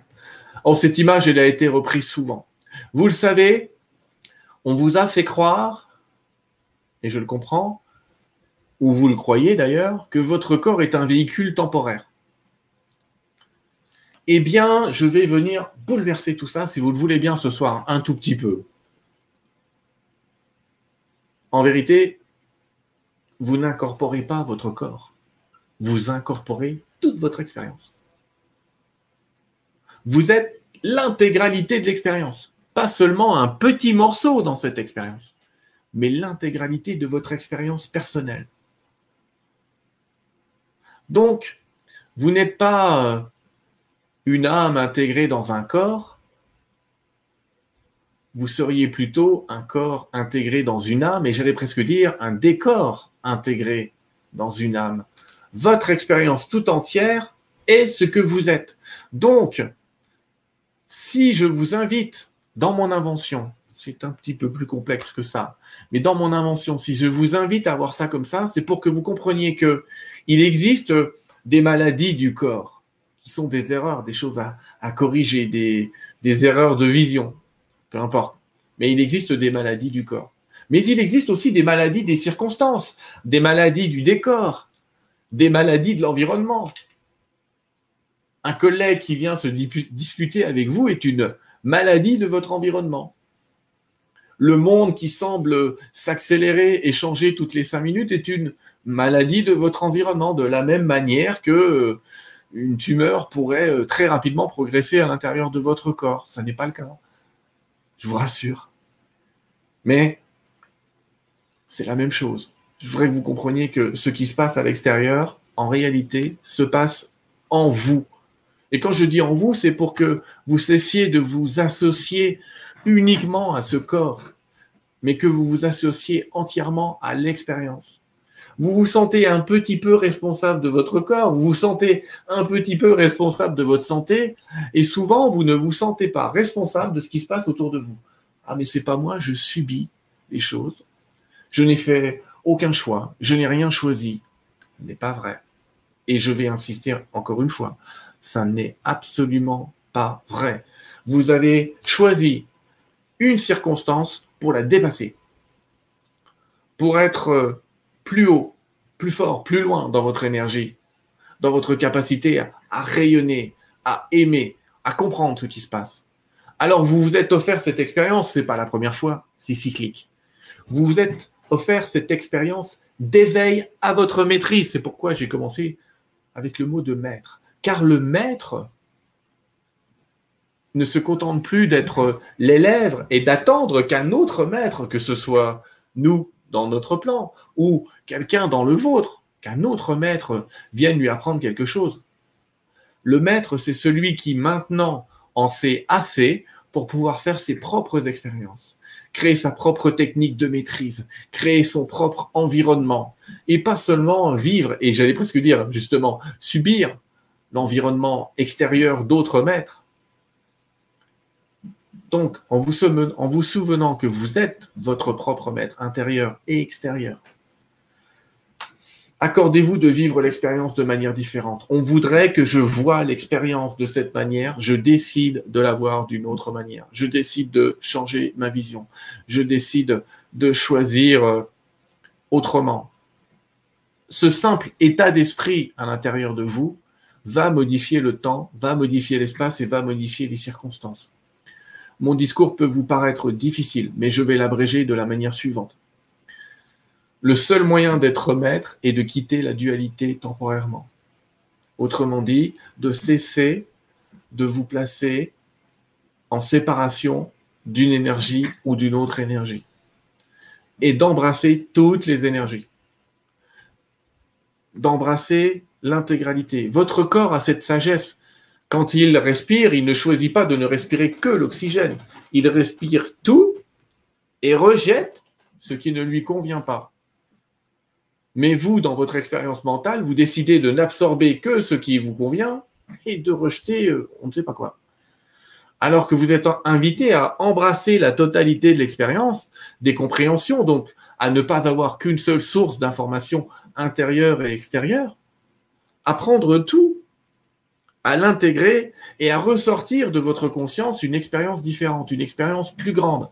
Pas une expérience, j'allais dire, euh, choisie, mais j'allais presque dire une expérience réfléchie, avec une autre lumière, avec une autre énergie, avec d'autres sensations. C'est ce moment-là que vous êtes euh, venu vivre. C'est ce passage-là, même si je devrais écrire un livre entier sur ce que je suis en train de vous dire, mais ce passage-là est ce que nous appelons la liberté. La liberté, c'est j'intègre l'intégralité de l'expérience que je me suis proposée et je vais trier un petit peu ce qui est amour, paix, lumière et projeter cet amour, cette paix et cette lumière. Et ce qui n'est pas paix, amour et lumière, je le rejette sans jugement à chaque expiration, vous n'entendez pas votre corps vous dire Oh mon Dieu, du gaz carbonique, va-t'en. Faites pareil avec l'expérience. Ne dites pas Oh mon Dieu, ça, je ne veux pas le voir, va-t'en. Laissez-le être. La nature le recyclera.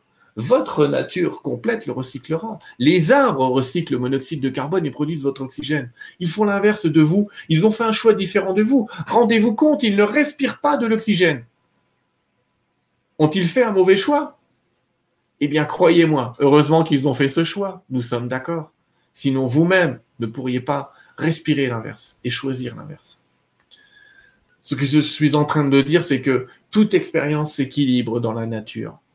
Toute expérience s'équilibre. Tout ce que vous rejetez et ce que d'autres choisissent, ils en font quelque chose. Ils le transforment et ils l'améliorent. De la même manière que vos arbres peuvent choisir euh, de prendre du dioxyde de carbone et de le transformer en oxygène. Et que vous, vous décidez de prendre de l'oxygène pour le transformer en dioxyde de carbone. Qui nourrit l'autre? Posez-vous la question. La vérité est qu'il n'y a pas de réponse. Chacun nourrit chacun. L'ombre nourrit la lumière, la lumière nourrit l'ombre. Il n'y a pas de camp. C'est un cycle perpétuel, une conscience perpétuelle peut être représenté par cette expérience qui est le yin et le yang, ou ce symbole qui est le yin et le yang, Dieu que vous connaissez si bien. Donc cette première expérience, je vous l'ai dit en introduction, c'est quitter la peur de la mort, comprendre le fait que ce qui va mourir n'est qu'une partie de ce que vous êtes. Une petite partie, parce que l'expérience que vous vivez va persister et vous serez encore cette expérience vous vous intégrerez encore dans une expérience que vous aurez créée. C'est incroyable, mais c'est comme si vous alliez régénérer un corps dans l'expérience précédente. Vous vous renouvelez sans cesse à vous-même. Et quand vous embrassez l'intégralité de l'expérience, là, vous passez à un autre plan de lumière et d'amour. Je sais, encore une fois, et j'ai presque envie de m'en excuser, que ce que je vous dis est complexe mais c'est pour vous dire que le monde que vous créez aujourd'hui sera celui dans lequel vous allez vivre demain, dans 100 ans, dans 200 ans. Aucune des visions que vous avez et que vous projetez ne sera fausse. Vous vivrez dans votre propre projection comme vous l'avez toujours fait. Alors choisissez où vous voulez vivre. N'imaginez pas que dans votre future incarnation, vous allez quitter ce cycle immédiatement. Vous vous dites ça à chaque fois. La vérité, c'est que vous allez revenir encore et encore, mais vous allez revenir dans le monde que vous créez maintenant. Si vous souhaitez revenir dans le futur, parfois vous revenez dans votre passé pour faire des corrections. Quitter la mort, c'est quitter cette idée de, de devoir tout faire pour que votre vie temporaire vous soit agréable, mais pour que la vie soit agréable pour tous et pour chacun, parce que vous le faites pour vous-même en fait. Vous êtes en train de préparer votre futur ou même votre passé, parce que tout est en interaction. Ne soyez pas dupe du fait que ce que vous vivez en ce moment vous invite à la vie. Vous invite à la vie. Perdez l'idée de mourir. Vous ne mourrez jamais. Votre corps temporaire à laquelle vous semblez tenir, tenir euh, si profondément finira par partir, vous le savez. Mais l'expérience que vous vivez, ce que vous créez maintenant, ce que vous pensez maintenant, ne sera jamais perdu. Dans aucun temps et dans aucun espace. Chacune de, de vos expériences, chacun de vos contacts sert ce que vous êtes et ce que vous devenez. Le deuxième moment que vous êtes en train de traverser, c'est celui de comprendre qu'il n'y a pas de niveau, qu'il n'y a pas de personnes qui soient bêtes et d'autres qui soient intelligentes, qu'il n'y a pas vraiment de personnes qui soient riches et d'autres qui soient pauvres. Et pour que vous compreniez cela, c'est la prochaine épreuve. Vous passerez par des notions qui vont presque obliger le monde à une certaine égalité, qui vont obliger le monde à montrer que chacun a des talents et que payer quelqu'un en fonction euh, de son talent, c'est ignorer que son prochain a un autre talent. Vous allez vivre ça. Vous voulez une prédiction du futur? Je vous la donne. Vous allez vivre le fait que vous avez besoin de tout le monde. Remarquez que vous avez déjà eu un échantillon de cette expérience. Vous avez remarqué que ceux que vous ne regardiez pas, que vous n'écoutiez pas, sont finalement ceux qui vous ont le plus servi dans ces derniers moments. Vous le verrez encore dans le futur ne négligez personne. Et croyez-moi, une entreprise peut continuer à tourner même sans chef, mais elle ne peut pas continuer à tourner sans ses ouvriers. Et quant aux chefs, ne vous inquiétez pas, ils ont leur place, ils ont leur rôle, mais ils vont comprendre que diriger, ça n'est pas contrôler. Diriger, c'est accompagner une œuvre, participer à une œuvre. Ils l'ont déjà compris pour beaucoup d'entre eux. Ils vont continuer à le comprendre, car les chocs que vont subir beaucoup d'entreprises et beaucoup d'événements, vont montrer à quel point c'est la collaboration avec les personnes qui œuvrent avec vous qui fait grandir une entreprise. Pas le fait de la dominer, pas le fait de la contrôler, mais bien le fait d'y participer à son échelle et avec son envie. Donc vous voyez, J'essaye de vous annoncer un monde qui va être merveilleux en vous expliquant que pour être merveilleux, ce monde va passer par des changements intérieurs individuels et par des changements extérieurs collectifs. Mais ne vous croyez pas séparés ni de l'un ni de l'autre. Vous êtes le tout dans cette expérience. Alors soyez bénis et soyez rassurés tout se passe bien, tout se passera bien. Vous sentirez votre œuvre, vous sentirez ce que vous avez à faire ou à ne pas faire, vous sentirez comment agir, vous serez informé par l'amour lui-même. Mais posez-vous dans la paix et n'ayez pas peur de la mort. Vivez votre vie pleinement, vivez la vie pleinement. C'est le cadeau que vous vous êtes offert. Vous ne vous êtes pas offert un enfer, vous vous êtes offert la création. Soyez bénis dans ce moment.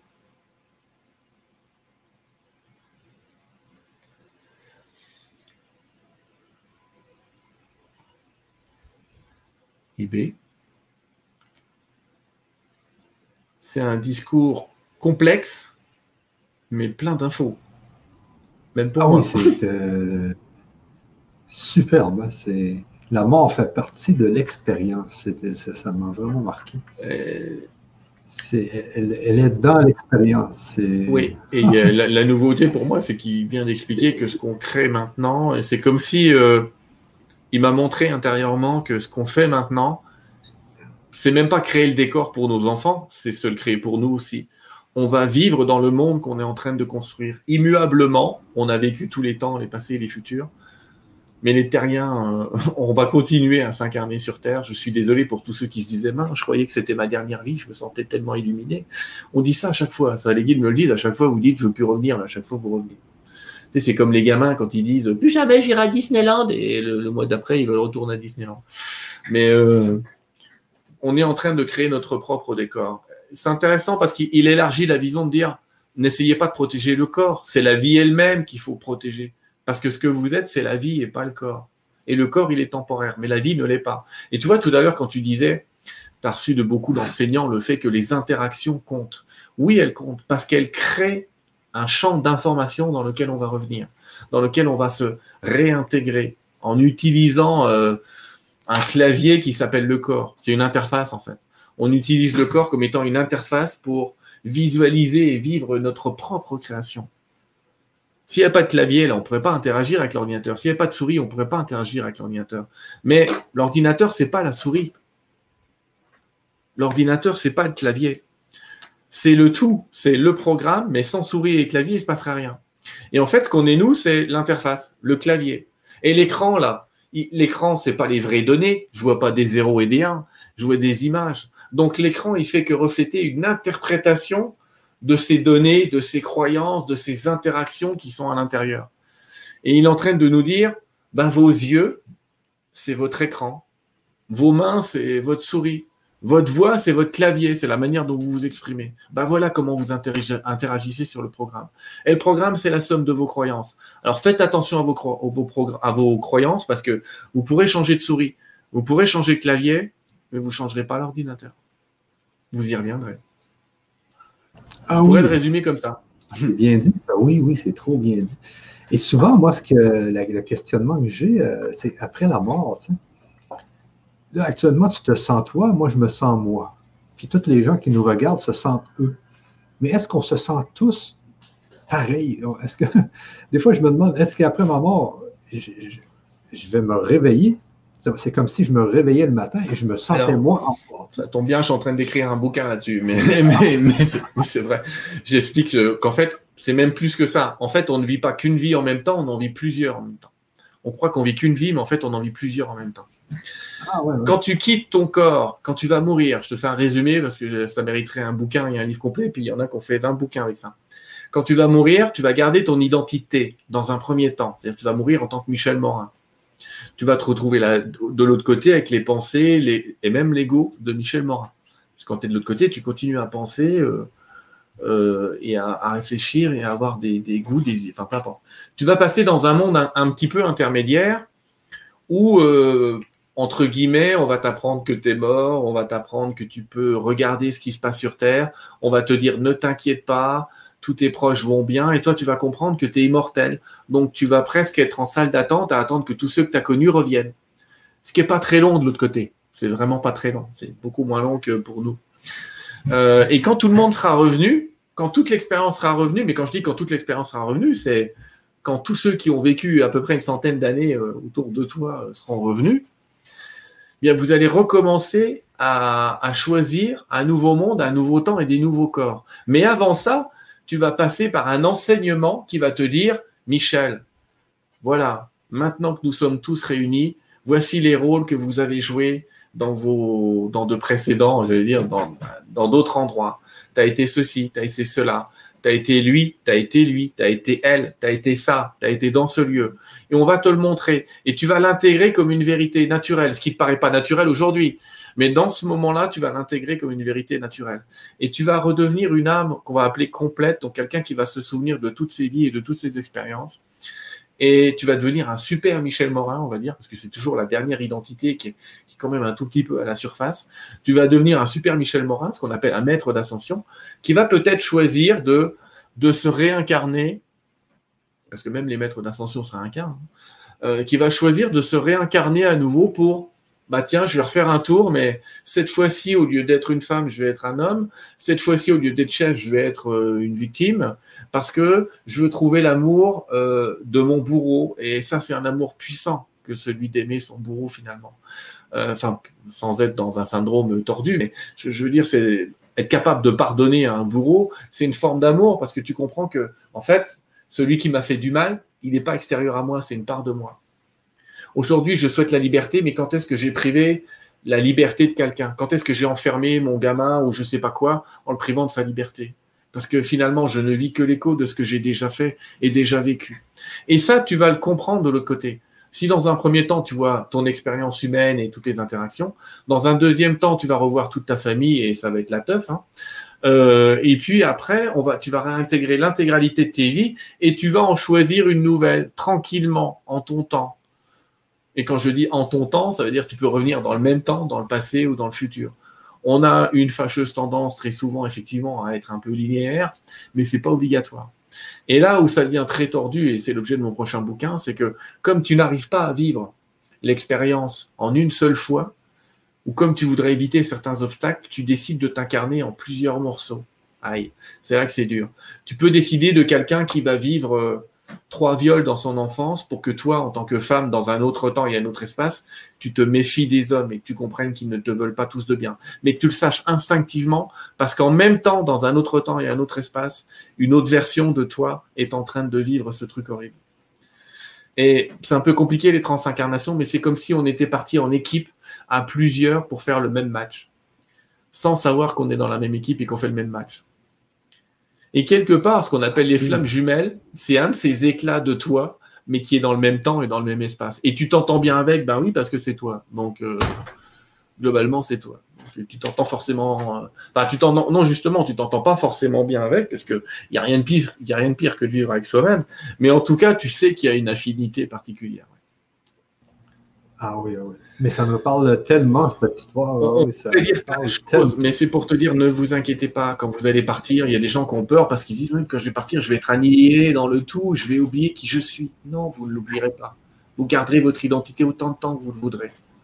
Ça, ça, ça, me semble impossible que, que, si je disparais, tout disparaît. Tu sais, il me semble que si moi je disparais et que j'ai plus aucune conscience du monde, le monde n'existe plus. Il va continuer à exister parce que l'information ne se perd jamais. C'est ça, mais de, toute façon, le, fait que je me sens moi-même va rester, le fait que tu te sens, mais je pense que c'est universel tout ça. Tu sais, dans la physique quantique, on explique que le monde existe parce que tu l'observes. Et tant qu'il y aura un seul observateur, le monde existera. C'est pour ça que l'expérience, elle est continue. Tant qu'il y aura une personne qui pense que la Terre existe, la Terre existera. Hey, Sylvain, merci beaucoup. Je sais qu'on a dépassé notre, notre une heure et demie. On est On est à 2h05, mais ça va. Je sais pas, j'ai arrêté le chat, donc je sais pas s'ils sont tous dans le coma ou pas, mais. Désolé aussi, j'ai pas pu répondre à toutes les, questions. On peut pas répondre à toutes les questions. En tout cas. Euh, donc, tout ce que je peux dire euh, sur ça, merci Sylvain. Encore honoré d'avoir fait euh, cette émission avec toi. Les gens ont l'air vraiment avoir adoré l'émission. Et non, l'âme ne n'arrêtera pas. C'est ce que FB nous dit, c'est ce que Sylvain vient de dire. Vous êtes immortel. Vivez, voilà, vivez avec ça, les amis. Vous êtes immortel. C'est pas une raison pour faire n'importe quoi, mais euh, vous êtes immortel. On vit une époque formidable. Ne passez pas votre temps à juger et à condamner en ce moment. Soyez, conscient que vous avez créé vos propres obstacles et vos propres ennemis. Soyez heureux. Moi, ce que j'ai vécu hier, disons, j'étais juste en vacances euh, avec les enfants et tout ça. Euh, c'est des moments heureux. Profitez des moments de bonheur. Moi, je pourrais vous dire, euh, c'est ce que je pourrais vous dire. S'il y a des beaux moments comme ça, puis il faut en profiter. Tu sais, il y a un guide un jour qui m'a dit Que faut-il qu'on vous enlève pour que vous vous aperceviez que c'est important? Ah oui, c'est vrai, ça, c'est tellement vrai. Ah, c'est bien. Encore une fois, là, on avait fini la dernière émission sur une parole comme ça. Là, là ça, c'est trop bien. Ce sera celle-là qu'on va garder. Oui, Merci ça. en tout cas, Michel. Euh, merci Sylvain, merci beaucoup. Merci à vous tous. Hein. vous étiez des milliers encore là. Euh, c'est merveilleux ça. Alors, euh, merci Sylvain, merci à vous tous qui, qui nous avez regardés. Et puis, on se refait bien sûr une prochaine conférence, un bon moment quand tu le veux, Sylvain. Dans quelques mois. C'est ça. Exactement. Bye bye tout le monde. À la prochaine. Bye bye.